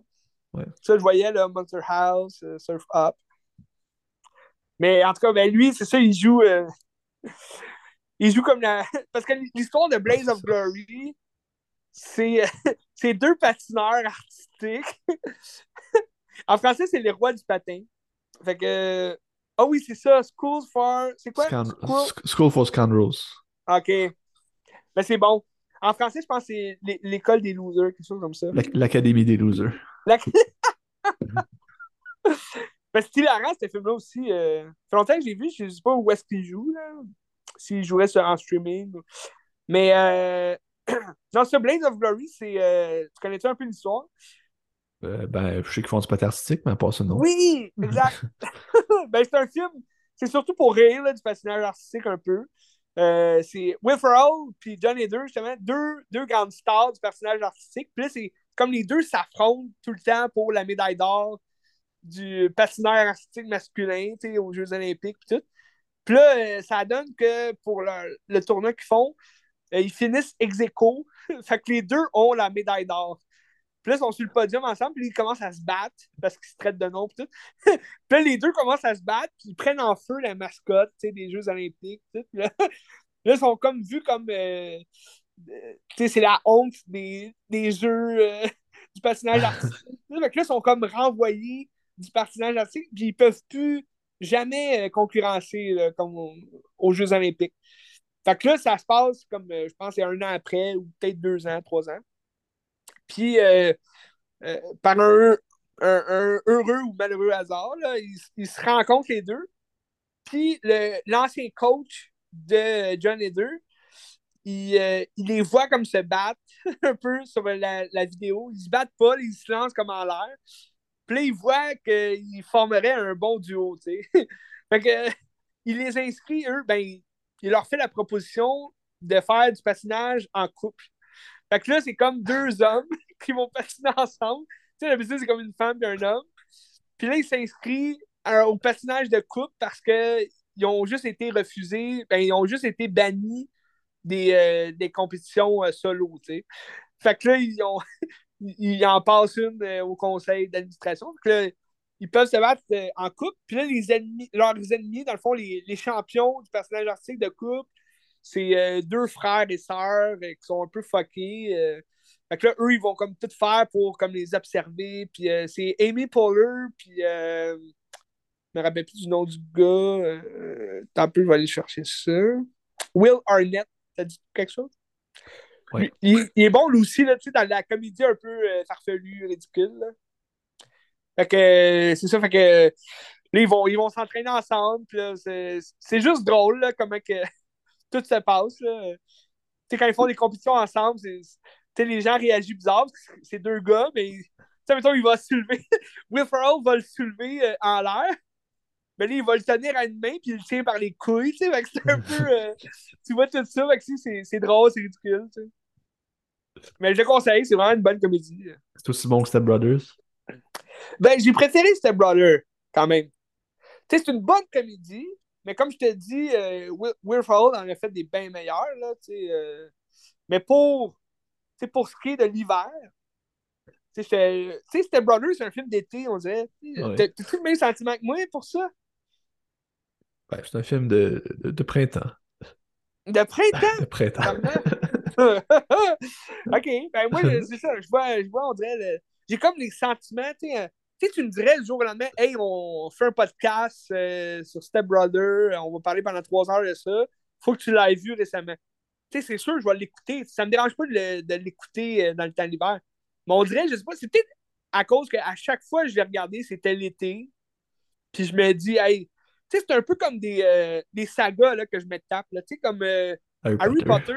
Harry Potter, ça, je suis capable de l'écouter hiver comme été. Les deux, ça marche parce que tu vois toutes les saisons dans le film. Mais, mais admettons, euh, un Star Wars, ça aussi, je peux l'écouter n'importe quand parce que les prequels, je trouve, quand c'est sorti au cinéma, je les ai tout le temps écoutés, on dirait l'été. Puis les nouveaux Star Wars, les derniers, là, les, les, euh, les sequels, ils ont tout le temps sorti comme à l'hiver. On dirait que j'ai comme pris l'habitude de regarder toute la série de films avant d'aller voir le, le prochain, tu sais, dans le temps de Noël, et tout. Fait qu'on dirait que je suis comme rendu, je les écoute à toutes les saisons. Mais il y en a, tu sais, comme mettons Indiana Jones, j'écouterais pas ça comme l'hiver. On dirait que ça comme ça fit pas dans ma tête. Euh. je sais pas, peut-être juste moi. Mais, mais tu sais, Will Ferrell, mettons d'hiver, t'as Elf, qui est le fun, mais ça, c'est plus Noël, tu sais. Là, je te parle vraiment des films d'hiver, euh, Benz, euh, que tu peux regarder quand il neige genre, mais que Noël est passé, pour te remonter un peu le moral. Mais tu sais, je te dirais, mettons, c'est meilleur que Land of Lost. T'as-tu vu ce film-là? Non, ça me dit rien. C'est basé un peu, je pense, sur une, euh, une série là, de, à l'époque. Mais c'est Will Ferrell qui s'en va, euh, qui, voyage dans le temps, puis il se retrouve comme sur une terre perdue. Meilleur aussi que la campagne. En tout cas, c'est quoi ton meilleur film de Will Ferrell, tu sais? Mettons, tu penses à ça, le vite demain. Step Brothers. Ah, c'est vrai? Ouais, aucun doute. Aucun doute, Step Brothers. Ben, c'est tough à battre quand même, Step Brother, je le dirais. Je te l'avoue. C'est absolument génial. C'est tellement stupide, mais c'est tellement beau. Ouais. ouais. Ben, moi, je suis un grand fan de Incorman. Mais tu sais, encore là, c'est plus stupide que, tu sais. Mais c'est sûr que, tu sais, mettons un film comme Winning Crashers, que je suis capable dessus, mais c'est pas la vedette principale. Fait que, tu c'est un peu. Euh... Tu savais qu'il il va jouer dans Barbie? Ah, je savais pas. Intéressant. J'ai hâte de voir quoi son rôle. y a-t-il des rôles sérieux, Will Ferrell, ou ça arrive pas? Ben, je l'ai déjà vu dans des rôles sérieux. Ben oui, euh, t'as-tu déjà écouté Stranger Than Fiction? Ah, Non, mais j'ai déjà vu c'était quoi. Plus, euh, plus étrange que fiction? Ouais, ok. C'est sûr, il joue quand même un personnage euh, drôle, c'est quand même plus une comédie, mais il y, avait un ton, un fond de sérieux quand même dans ce film-là. un, peu comme, mettons, Truman Show.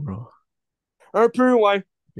Sans, sans que ce soit vraiment sa coche, comme euh, Show, mais, mais c'est peut-être le film le plus sérieux que je peux euh, trouver. Là. Euh, sinon, euh, ouais, il reste pas mal dans la comédie farfelue. Là. OK. Il y a A Night at the Raspberry. As-tu déjà vu ça? Non. Très drôle. C'est hilarant. C'est un de ses premiers grands films, me semble, 98 au, début, là, on le voyait dans Austin Power. Il faisait juste un petit rôle. Il jouait qui dans Austin Power? Austin Power, là, ben, je pense. Me semble on le voit dans le 2 aussi, mais c'est dans le premier. Il joue une espèce de d'Indien ou je sais pas quoi. Là. Il a comme un chapeau sur la tête. C'est un sueur à gage. Puis il est comme payé par Dr. Terror pour aller tuer Austin Power. Puis il se fait tuer lui-même, dans le fond. Euh. Je pense que Austin, il le tue sans, sans savoir. Là. Il lance comme de quoi, puis là, il le tue. ça me dit rien. Ok, ben tu écouteras ça. Austin Powers, c'est hilarant. Ouais, c'est bon. J'adore ça. Ah. Fait que tu peux y aller avec un prochain film si tu veux. Euh. C'est mon dernier qui me reste. T'en restes d'autres après? Il m'en reste deux concernant l'hiver encore. Je, vais, finir avec ça, puis tu iras après ça, Cléty. Ben oui, ben oui, vas-y. J'ai regardé le premier, premier film de David Cronenberg. Oh! Ça s'appelle Stéréo. C'est un film qui. Ben, j'ai trouvé ça relativement plate, là. Ah, dans le fond, c'est un film qui n'a pas de son. C'est juste des gens qui bougent, puis c'est euh, comme une étude. Puis c'est comme un psychiatre ou je sais pas trop quoi qui relate un peu son étude pendant que tu vois des images de, des patients. C'est des gens qui se font, enlever le, larynx pour pas parler, puis comme l'aspect du langage dans le cerveau pour pouvoir développer genre la télékinésie, non, la télépathie. c'est comme quatre personnes qui sont enfermées dans une genre d'école, puis qui vivent leur expérience. Puis euh, c'est ça. Puis c'est des gens qui parlent de ça. Puis c'est quelque chose de très proche de tout ce qu'il a fait après par rapport à toute la métamorphose, par rapport à l'anatomie. Euh, ça parle de Freud aussi, de, moi, puis ces affaires-là. Mais euh, c'était plate. C'était très, très plate. ça parle, il y a quand même des paroles dans le film. Ben, les seules paroles que tu entends, c'est le, médecin qui, comme, qui relate son étude, puis qui parle de ce qui se passe un peu, puis ce que les patients ont vécu. Mais ben, surtout, je me suis endormi un peu pendant comme genre 2-3 minutes. ça dure 62 minutes, puis c'était long. Ok, ouais, c'est ça. Ça ne doit pas durer longtemps. Là. Non, c'est ça. Ok. Mais c'est intéressant de voir un peu la genèse. de, de, comment, oui, c'est ça, des thèmes, puis euh, de, de, comment ça va exploser par la suite. Là. Ouais, parce que lui, c'est ça, il, a comme trouvé son, son style à ce moment-là, j'imagine. Ben, je sais pas ce qu'il fait. Il a peut-être fait des courts-métrages avant, je sais pas, là. Mais, mais oui, c'est ça. C'est vraiment comme le, le, début de quelque chose. Ben, soit 62 minutes, est-ce qu'on peut le considérer comme un moyen-métrage? Quasiment, là? Euh, ben, je pense qu'en haut de 60, c'est un long métrage, mais je ah ouais? je suis pas sûr. Parce que là, t'es à 1 heure et 2. Ouais. mais là. oh, mais les deux minutes, y a-tu le générique? Ben, c'est un petit film, il n'y a pas un gros générique, mais oh, peut-être peut que Dominique a un générique, ça se peut. T'as-tu fait des recherches? Combien d'argent il, a payé pour ça? Ah, mais je sais pas si ça se trouve, mais on va checker tout de suite. Là. Hmm. Ben, t'as bien fait d'écouter le premier film de David Cronenberg, parce que la semaine prochaine, le 27 janvier, t'as ah, euh, le, Brandon. le Brandon Cronenberg. Je pense, euh, je sens que ça va être bon. Je sens que ça va être bon. T'avais-tu vu Possession? On non, non ben, je l'ai pas vu, mais peut-être que je regarderai. Euh, Il est sur Netflix, maintenant. Ouais, c'est ça. Ouais. Possession. C'est un très bon film. Je l'avais bien aimé. Je trouve pas le budget, là, mais en tout cas. Ben, en tout cas, c'est un petit film. Un, petit budget. Ah, attends, j'ai-tu ici? 3500. Oh! OK? il, a, il a pogné l'argent du fond de sa poche. Ouais, c'est ça. Mais tu sais, ça paraît. Mais en même temps, c'est correct, ouais. là, tu sais, faut. Euh, mais tu vois, j'avais, j'avais regardé un documentaire sur euh, Wes Craven. Puis euh, il disait pour, pour The Last House on the Left, qu'il avait fait, là, son premier grand, grand long métrage. il avait, je pense, hypothéqué sa maison pour faire le film. C'est fou, là. tu te dis, un réalisateur, il va rester dans les annales du cinéma de l'horreur, puis il a commencé. Mais même, il parlait, même pour ses films d'après, ses grands succès comme Nightmare on Elm Street, euh, des, des euh, je pense que c'est euh, The Red Eye qu'il avait fait en 2005. Un film avec Cillian Murphy, là, puis Rachel McAdams, je sais pas si tu as vu. The Red Eye, en français, c'est Vol sous pression. C'est un, un film en même relativement court. ça se passe dans l'avion, puis euh, une prise d'otage un peu.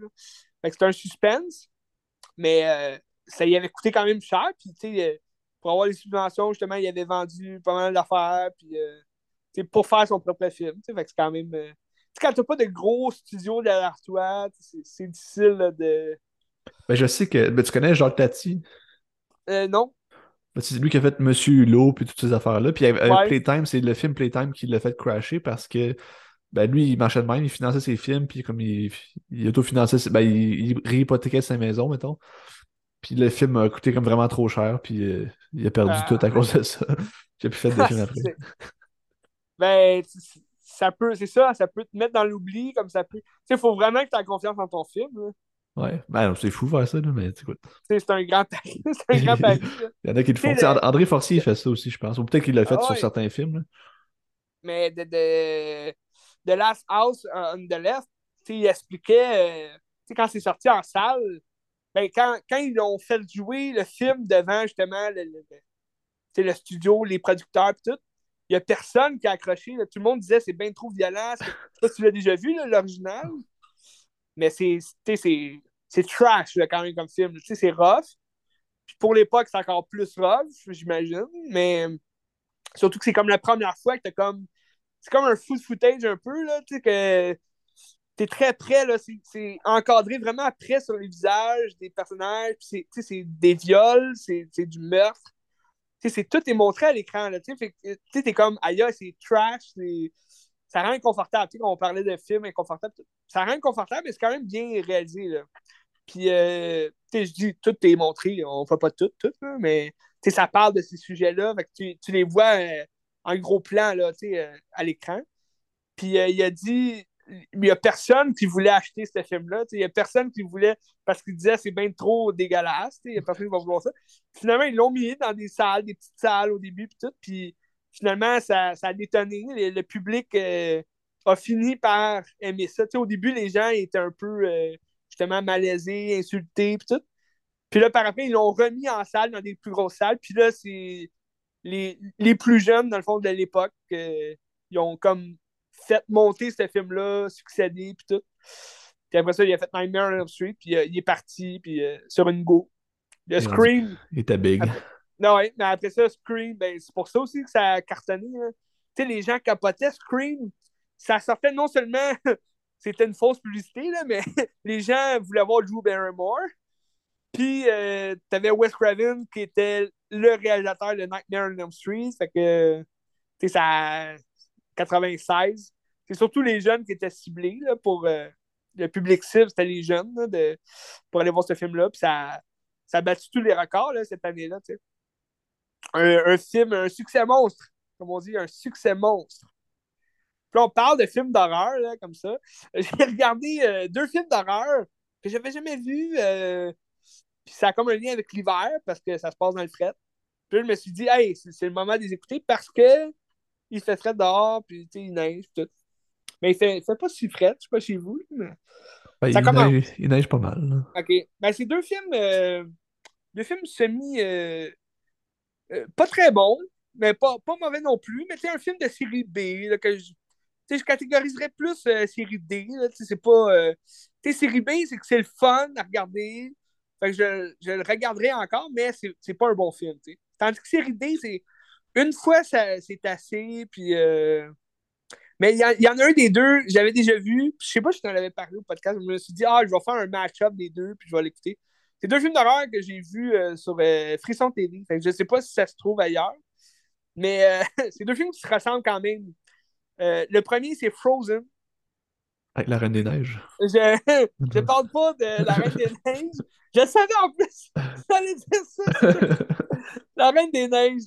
Ben, j'ai pensé à la même chose. C'est qui qui appelle ce film-là Frozen?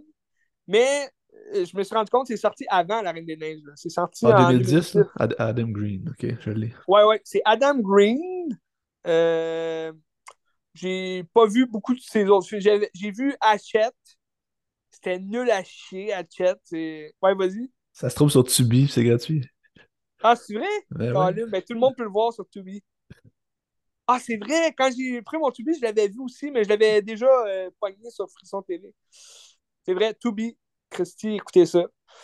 Euh, c'est un film, bon, ça, c'est, Frozen, donc le mot le dit, ça va se passer dans le fret. C'est euh, trois amis, quand même des, des, vedettes connues. J'ai été surpris parce que, tu sais, 2010, c'est sûr, ils sont, sont plus vraiment au top de leur forme, mais Kevin Ziegler, tu te rappelles-tu de cet acteur-là, Kevin Ziegler? Non. Ce gars-là, ce gars-là, c'est lui qui jouait dans Toby 1, 2, 3. c'est lui qui a Toby le chien, là. Le, Ah ouais, ouais. c'est cohérent. Puis euh, ça fait un bout qu'on ne voit plus, là, lui. Ben, je pense qu'il a fait quelques films là, ici et là, mais ton... c'est un. C'est pas un has-been, mais il a pas fait de grand succès là, après Toby, je veux dire. Euh. Puis euh, là, il joue là-dedans. Puis il y a Sean Ashmore pas si tu te rappelles de lui. Sean Ashmore, il, joue dans beaucoup de séries télé. Euh, je le vois pas mal. Là. Il avait joué dans euh, Les Disciples euh, avec Kevin Bacon. J'en avais déjà parlé. Les Disciples, il y a trois saisons. Ça a été annulé après trois saisons. Mais c'est bon, c'est Kevin Bacon qui est comme un détective qui court après comme un, un, méchant. que c'est il a comme élevé une secte autour de lui, une secte de tueurs. Puis là, c'est des gens qui tuent partout. C'est vraiment bon. Euh, tu écouteras ça pour les disciples. C'est en quelle année c'est les disciples? Pardon? Uh, the Following, c'est ça? The, the, follow, ouais, the follow, euh, Following ou Followers? Following. Okay, following, c'est quelle année? 2014? 2013-2015. Ah, quand même. Okay. je trouvais ça dommage que ça a fini un peu abrupt là, avec trois saisons, mais J'aurais aimé ça qu'il poursuive, mais c'est, très très bon euh, comme série. Euh, c'était de Fox. Ouais, C'était de Fox. Je sais pas si c'est rendu sur Disney Plus. Je pense pas. Ah non, c'est là sur euh, Apple TV. C'est un scénario de Kevin Williamson aussi. Hein? Oui, c'est ça. C'est ça que j'allais dire. C'est, c'est, comme un lien avec Scream parce que ben, ça parle beaucoup de tueurs. de, ben, dans le fond, c'est une secte de tueurs. Fait c'est sûr que ça va tuer dans tous les sens.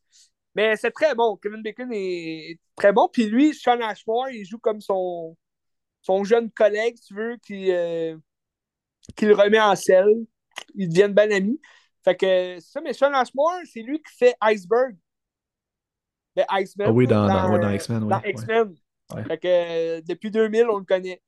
Mais lui, sais-tu c'est quoi la première affaire que j'ai vue de lui? Non. C'est euh, Animorph. Ah oui, oui, oui, oui, oui. Moi, je lisais les livres. Oui, ben moi aussi. Puis euh, Animorph, c'est une série de livres. Mais je suis plus sûr, c'est-tu une série de livres qui ont fait une série télé ou c'est une série télé qui ont fait une série de livres? Je pense que c'est la série de livres qui est arrivée avant. Ah, un peu comme Charles de Poule. Je pense que oui. Ouais. ouais. Parce que Animorph, euh, c'est des jeunes qui, euh, qui, se transforment en animal, puis euh, ça peut être une crevette. il y avait des pages que tu tournais, puis là, plus que tu avançais, plus qu'ils se métamorphosaient. ah, c'est cohérent. J'avais comme trois livres chez nous de ça, mais à l'école, ils les avaient tous. ah, des bons souvenirs. Mais c'est ça, ils jouaient, ils jouaient je pense qu'ils faisaient un loup, je suis plus sûr. Là. Mais ils jouaient, ils jouaient dans la série télé. Je pense que c'est quoi, il y avait eu deux saisons. C'était c'est vraiment bas de gamme, comme, comme télé. Je m'en rappelle même pas. Ça a l'air de quoi, mais. Euh, je me souviens, il y a quelques années, j'avais été voir le, sur YouTube. allez voir ça, Animorph. C'est cohérent. Puis, euh, il avait joué aussi dans Smallville. Euh, je sais pas si tu écoutais Smallville. Il jouait un rôle. Mais c'est ça, Sean Ashmore. c'est quand même le, le, plus connu des trois acteurs. Puis l'autre fille, euh, l'autre fille, j'ai juste vu dans le dernier Final Destination, mais elle a fait d'autres choses, je suis sûr. Fait que c'est trois amis euh, qui s'en vont faire du ski puis du snow, là, une journée de temps. Puis, euh, dans le fond, c'est un. Kevin Ziegler, il sort avec la fille, puis Sean Ashmore, c'est comme son meilleur ami, puis il était censé être juste les deux, fait qu'il était un peu fru que sa blonde soit là, en tout cas. Puis, mais ça dure pas longtemps, là, comme film. C'est comme un film d'une heure et vingt. Puis, Puis là, il paye, euh, c'est tellement cave, là. Mais c'est c'est cave parce que c'est une peur que sûrement les skieurs y ont.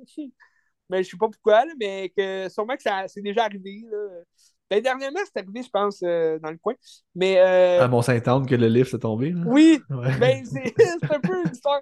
Parce que là, l'histoire du film, c'est que là, les trois, ils ont fait du ski toute la journée, mais ils n'en ont pas fait assez. Là, après leur souper, ils veulent retourner, puis le gars, il ferme la pièce, Il dit, on est dimanche, on ferme plus tôt, puis tout. Puis là, il, donne euh, de l'argent, puis ils disent, hey, euh, juste une dernière descente. Ah non, l'argent, ils l'ont donné avant, parce qu'ils n'avaient pas le payé leur passe. C'était comme un, un petit, euh, petit, truc, là. Ils donnaient de l'argent au gars qui faisait les livres, puis ils laissaient quand même monter sur le livre. Là. Je pense pas que tu peux faire ça, mais en tout cas, l'autre, il faisait. Puis dans le film, puis là, euh, il, leur dit, ben là, on ferme, que ça va vraiment être votre dernière descente, puis tout. Puis là, une fois qu'ils laissent monter, il fait noir, là. C'est les seuls qui montent. Puis là, une fois qu'ils sont en train de monter, là, le gars, il a envie de pisser. Fait que là, il dit à un autre, hey, tu veux-tu fermer la ligne quand que, tu vas voir trois, les, les trois derniers, descendre, tu fermeras, le, le mont de pente. Fait que là, il dit, OK, pas de trouble. Puis là, comme de fait, là, il y avait trois autres personnes qui descendaient à ce moment-là. Fait que là, quand il a vu les trois personnes descendre, il a fermé leur mont de pente. Puis les autres sont comme coincés dans leur mont de pente, mais comme dans le milieu, si tu veux, là, sans montagne. Puis là, ils disent, ben là, qu'est-ce qui se passe? Tout est gelé, euh, ça, ça arrête d'avancer, tout. Puis là, au début, ils disent, ah, c'est rien, tu sais. Ils parlent, il y a du blabla, tout. Puis là, les lumières du ski se ferment, puis là, tout le monde s'en va. Fait que là, ils sont comme pognés là. tu sais, c'est câble. Mais c'est ça. Fait qu'ils sont pognés là tout le long du film. Puis euh, là, c'est de savoir comment descendre. Euh, puis que là, ils commencent à geler, à avoir des enjeux dans la face. Puis là, il fait fret.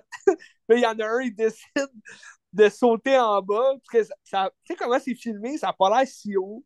Mais là, il saute. Puis là, en sautant, comme ses, ses pieds dans ses bottines de, de snow, il brise comme ses, ses, ses, tibias brisent. Fait que là, il est comme les deux jambes cassées à terre dans la neige. Puis là, il crie au meurtre. les deux autres sont en haut. C'est quand même, c'est bon quand même comme scénario. C'est le fun à regarder, mais c'est pas, pas un bon film. Parce que là, il y a des loups. il y a des loups qui arrivent, puis là, il se fait bouffer par les loups. En tout cas, il y a des affaires qui se passent. Fait que là, les deux autres qui restent sur le, le de pente, je dirais pas c'est qui, parce que je veux pas spoiler. Si jamais les gens veulent le voir sur Tubi, c'est gratuit. Mais euh, là, les deux qui restent, ils, doivent, euh, ils doivent trouver un plan là, pour descendre parce qu'ils ne passeront pas à la nuit, Ben.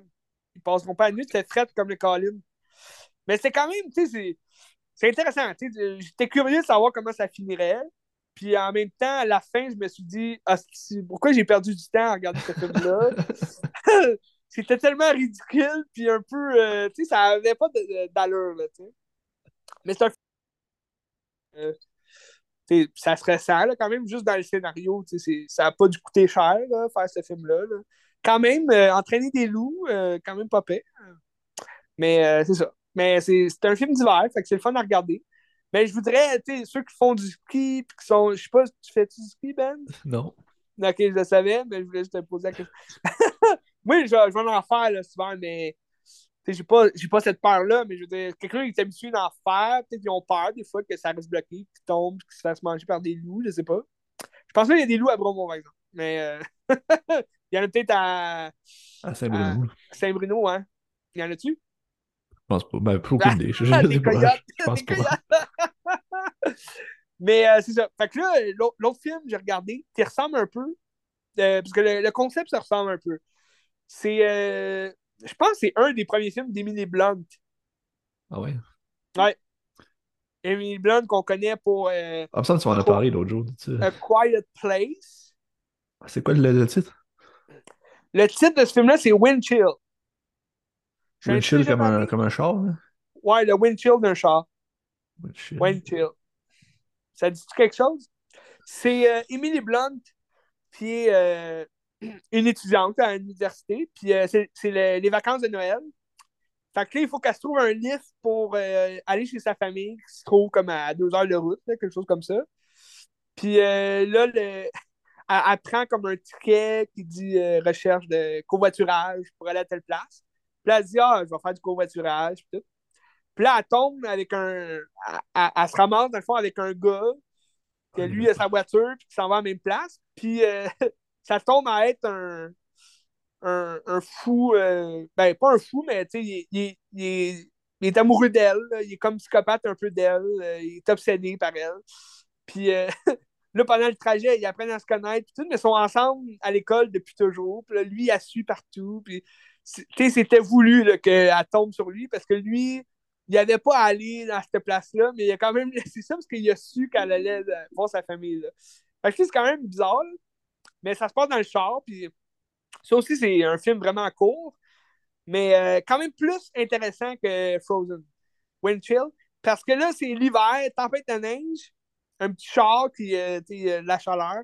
Ça nous rappelle un peu l'hiver au Québec, c'est le fun.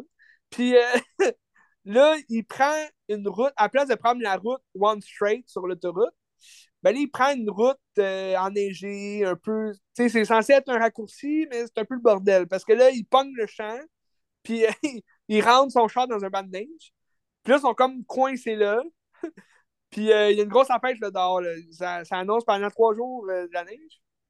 Fait que là, ils sont coincés là, il fait fret, puis là, ils savent pas qu'est-ce qu'ils vont faire. Puis là, le, le, film commence. Dans le fond, le film dure une heure et vingt, mettons, mais là ça, ça, fait quasiment 45 minutes que le film commence, puis là, ça commence là. Ils sont poignés dans le banc de neige. Puis euh, là, durant la nuit qui passe là, elle va voir des fantômes. Puis là, c'est comme rendu plus surnaturel, parce que là, elle voit des fantômes du passé, mais au début, tu ne sais pas que c'est des fantômes, parce qu'elle voit des voitures passer, elle voit des, des, un homme, un policier comme marcher. Puis c'est un peu bizarre. Mais c'est comme la twist un peu de fin, que c'est des fantômes, mais c'est pas une twist, parce que tu le sais comme Tu, tu, le sais pas longtemps après, mais c'est à la fin, il y a une autre twist que je dirais pas, parce que si vous voulez l'écouter, écoutez-le. C'est sur Tubi, ça? Je vais aller voir. Colin Windchill. Windchill. Si c'est sur Tubi, euh, je vous le conseille. C'est gratuit, allez-y. C'est un peu comme tout, hein? Si c'est gratuit, euh, allez-y. Non, ce n'est pas. C'est pas sur aucune plateforme de streaming. Ah! C'est dommage. C'est dommage. Parce que Emily Blunt est quand même bonne comme actrice. Mais tu vois qu'elle a progressé parce que tout le monde avec elle, c'est tout du monde focal. Mais c'est un film de 2007 quand même. Ça fait quand même un bout. Mais elle a joué dans euh, Le Diable s'habille en Prada pas longtemps après, me semble. Un petit peu avant, je pense. Ah, 2006. Ben oui, tu es avant. Christy. Elle avait l'air plus jeune dans Windshield, mais en tout cas. Elle a, vraiment progressé, c'est sûr. On parlait de Sicario. Tout est dans tout, Ben. Tout est dans tout. Mais Windshield, c'est ça. Elle, va voir des fantômes. Puis, euh, fait que ça devient quand même plus effrayant que Frozen. Frozen, c'est vraiment juste un. C'est un suspense d'horreur un peu. Parce que là, il y a des loups. Puis là, ils sont perdus là. Puis Windshield, parce que ça reste quand même très minimaliste. Là. C'est juste deux personnes. des fois, ça peut être long quand même, les dialogues. C'est un peu. Euh, mais Windchill, ce qui est le fun, c'est que tu sais pas à quoi t'attendre. Euh, euh, ils sont en char, puis là, tu sais que lui, il capote sur elle.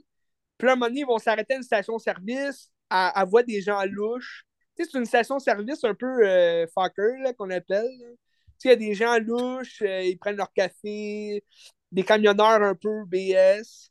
Puis, c'est sale. Fait que là, tu te dis, OK, ils vont peut-être se faire pogner par un malade mental. Euh, un peu comme euh, dans le film, euh, j'ai oublié le nom, c'est un film australien, Wolf Creek. je t'en avais déjà parlé, me semble, un, Halloween. Mais Wolf Creek, c'est un film australien où est-ce que c'est trois, trois amis, deux filles et un gars, qui voyagent avec leur char Puis ils sont en panne. Puis là, il y a comme un, un gars qui arrive, qui avait croisé dans un resto. Puis là, il s'était battu. en tout cas, finalement, ils se ramassent dans le trafic humain. Puis là, ils se font comme tuer, puis tout démembrer. Puis en tout cas, c'est capoté sur le, fly. Je sais que c'était, pas écœurant comme film, mais là, tu te dis, OK, Winchill, ça va peut-être ressembler à ça, à croire des gens bizarres dans une station-service. Finalement, ben non, c'est un film surnaturel. C'est qu'ils sont pognés dans la neige puis avoir des fantômes. Mais c'est quand même plus effrayant. Tu as quand même des surprises et tout. C'est quand même bien. Tu sais, j'ai pas, j'ai pas détesté. J'ai pas non plus aimé. Euh, je te dirais. À découvrir. À découvrir quand même, oui. Ouais. À découvrir, euh, tout à fait. Tout à fait. Mais Emily Blunt, je vous conseille plus Edge of Tomorrow avec Tom Cruise. C'était écœurant, ce film. Tu l'as-tu vu? Je pense pas. C'est euh, en français, c'est euh, Un jour sans lendemain. Ça, c'est-tu du Philip K. Dick, non? Non. Euh, non, non, ça, c'est du Dog Lehman. OK. Mais c'était bon comme film. C'est un, un, film de, de, retour dans le temps. C'est Tom Cruise, il, il, se bat contre des extraterrestres, puis là, Tom Cruise, il reçoit comme du sang dans, dans la bouche, comme des yeux. Puis là, il, a le pouvoir de quand il meurt, il revient comme à la journée d'avant. Fait que là, son but, c'est de. ils vont mourir à chaque jour pour trouver leur point faible. Puis finalement, il va pouvoir gagner la guerre puis survivre, tu sais. Mais, euh, puis là, il va faire équipe avec Emily Blunt. Mais c'est quand même bon, je le conseille quand même. C'est un bon film. Mais elle joue dans Looper aussi, hein. On s'en rappelle pas d'elle. Ouais, je l'ai pas regardé encore. OK. Brian Johnson. Ben, c'est bon. Tu, tu l'écouteras. Euh... Looper, c'est bon. Mais c'est quoi le film que tu parlais? Le film que je parlais? Ouais, mais tu m'as dit un, un autre réalisateur, là. Tu pensais que c'était quoi? Ah non, mais Philippe K. Dick, c'est un auteur de science-fiction qui a fait Minority Report, qui a fait Ah oui, Runner. ok, ok, ok. Philippe, Philippe Dickin. Philippe K. Dick. C'est pas Dickin? Non, c'est K. Dick. Donc, euh, oui, ben c'est ça. Fait que euh, Emily Blunt, une actrice à suivre. Et, il a, ouais. fait une série, hein, euh, une nouvelle série sur. c'est drôle parce qu'on parle beaucoup d'Amazon, Amazon Prime. Mais une série qui, est- qui est sortie là, récemment sur Amazon Prime, c'est The English. Ah ouais, The English. Ouais, ouais, The English. Puis c'est euh, une femme aristocrate là, qui, euh, qui va se battre là, avec les Indiens, quelque chose comme ça. Ça a l'air vraiment bon. Elle veut se venger de l'homme qu'elle considère comme responsable de la mort de son fils. Ok, bon, ben, c'est ça, j'ai vu dans l'annonce. C'est ça. Mais ça a l'air vraiment intéressant. Je pense que je vais regarder ça euh, prochainement. Des bonnes séries quand même sur euh, Amazon Prime. C'est c'est à voir quand même. C'est à voir. Beaucoup d'affaires à voir. Le Semaine prochaine, tu parles de quoi?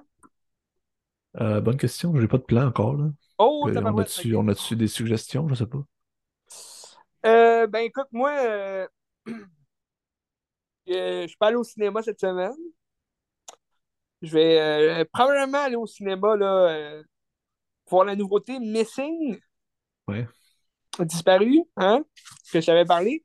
C'est c'est les mêmes créateurs que euh, Searching. Fait que Searching, Missing, ça se ressemble. Mais euh, c'est ça. Fait que j'ai hâte de voir quand même. Les critiques sont bonnes à date. euh. Mais si c'est dans le même genre, je suis sûr que ça va être bon. J'ai hâte de t'en parler. J'ai hâte de t'en parler. Je vais sûrement regarder Searching juste avant. Ça va me remettre dedans. Puis euh, je vais être comme aïe aïe. Soit que je vais être OK, c'est du pareil au même. ou je vais être comme Oh, on, on a, on a quelque chose. On tient quelque chose. euh, c'est un peu le même style. Puis tout. Parce qu'il pourrait se monter, euh, en tout cas, je, t'en- je t'en reparlerai la semaine prochaine, mais il pourrait se monter une trilogie un peu comme X puis Pearl, tu sais. Ou un multiverse de gens qui disparaissent Ouais. de téléphone ou je sais Ils pas. disparaissent dans les caméras, en FaceTime, puis euh, euh, intéressant, intéressant. hein, Regarde. Je te parlais d'autres films aussi, là, que, comme euh, c'est, ça s'appelle comment déjà? Undefined, quelque chose comme ça? Unfriend. Unfriend. Ah oui, ok, oui. Defined. Ils en ont fait deux, là. Ouais, ils en ont fait deux. Dark. Web Ouais, puis euh, Unfriend. Mais c'était quand même bien. C'était quand même bien. Euh, ben ça, je t'en ai-tu déjà parlé? Oui. Je pense que oui, hein? Ouais. Intéressant. Je vais t'en reparler la semaine prochaine. Puis, euh, que c'est ça. Sinon, euh, ben, écoute, j'ai beaucoup d'affaires dans mes listes de streaming. Euh, je ne sais plus par quoi commencer, Ben. Faut que je me trouve un point d'accès. Vas-y avec le feeling. Écoute, j'ai énormément d'affaires sur Netflix. J'ai énormément d'affaires sur Amazon Prime. Énormément d'affaires sur Disney Plus. Et euh, quelques affaires sur Crave. Euh, mais Crave, ça va attendre, je pense. C'est quand même des longues séries, là, HBO, à écouter. Il y a beaucoup de vieilles séries que j'ai jamais terminées ou que j'ai juste jamais commencé. Quand même intéressant. The, Wire, as-tu vu ça? Non. Les Sopranos, j'ai jamais fini. J'ai jamais fini, mais c'était bon. Euh, une que j'ai fini euh, quand même euh, au complet, les neuf saisons, Dexter. J'ai hâte de t'en jaser, ça. C'est une bonne regardé ça cette semaine, les neuf saisons. Mais pas cette semaine, mais comme récemment. Ah, non, non, non, non. ça fait un bout, fait un bout que j'ai fini ça. Mais vu que c'est avec Craig, ben, j'ai regardé, parce que la neuvième saison, c'est Dexter New Blood. Fait que j'ai regardé ça sur Crave. Puis, non, ça valait la, la peine, tu sais de payer Crave juste pour ça. Okay. j'ai pas juste. J'ai pas écouté juste pour ça, mais. en tout cas, il y a plein d'affaires à regarder. En ce moment, je suis dans euh, Walking Dead, saison 11. La, la finale de, saison sur Netflix. Puis là, en même temps, il y a euh, The Last of Us qui a commencé sur Crave. Ben, sur HBO, en fait, mais Crave français, on les a. Fait que de la façon, t'as-tu joué au jeu vidéo? J'ai joué comme 15 minutes puis j'ai arrêté après. Le premier. Ah, t'as pas aimé ça? Ou t'étais coincé à une place, ah, oh, je te pointe du doigt là. Ben, non, non, c'était sur le. C'était sur le piégé à une place? non, c'était juste sur le PlayStation à mon frère. Puis, euh, ah, ok. Je ben, moi, j'ai les deux. J'ai les deux sur PlayStation 4. J'ai pas encore joué au deuxième. Puis j'ai pas fini le premier. Mais, mais j'ai aimé ça. C'est juste que j'ai pas, pas encore trouvé le temps de finir le, jeu, mais euh, ça a l'air que c'est bon. Bon, oui. Le deuxième. Mais ça a l'air que la, la première épisode. Euh, mais là, j'ai vu, le premier épisode, il dure 1h20. C'est quand même bon, C'est quasiment un mini-film. Puis, euh, ben, c'est ça, fait que j'ai hâte de voir. Mais je pense que je vais attendre quand même qu'il y ait plus d'épisodes pour pas avoir à, attendre chaque semaine. De toute façon, le, temps que je finisse euh, Walking Dead, il me reste encore 10 épisodes à écouter, quand même un bout. Je vais le jaser de tout ça.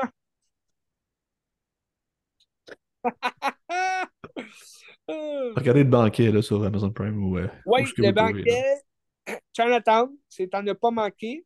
Si vous avez To Be, écoutez Frozen. OK. hey, c'était tout pour euh, cette semaine à Qu'est-ce que tu regardes?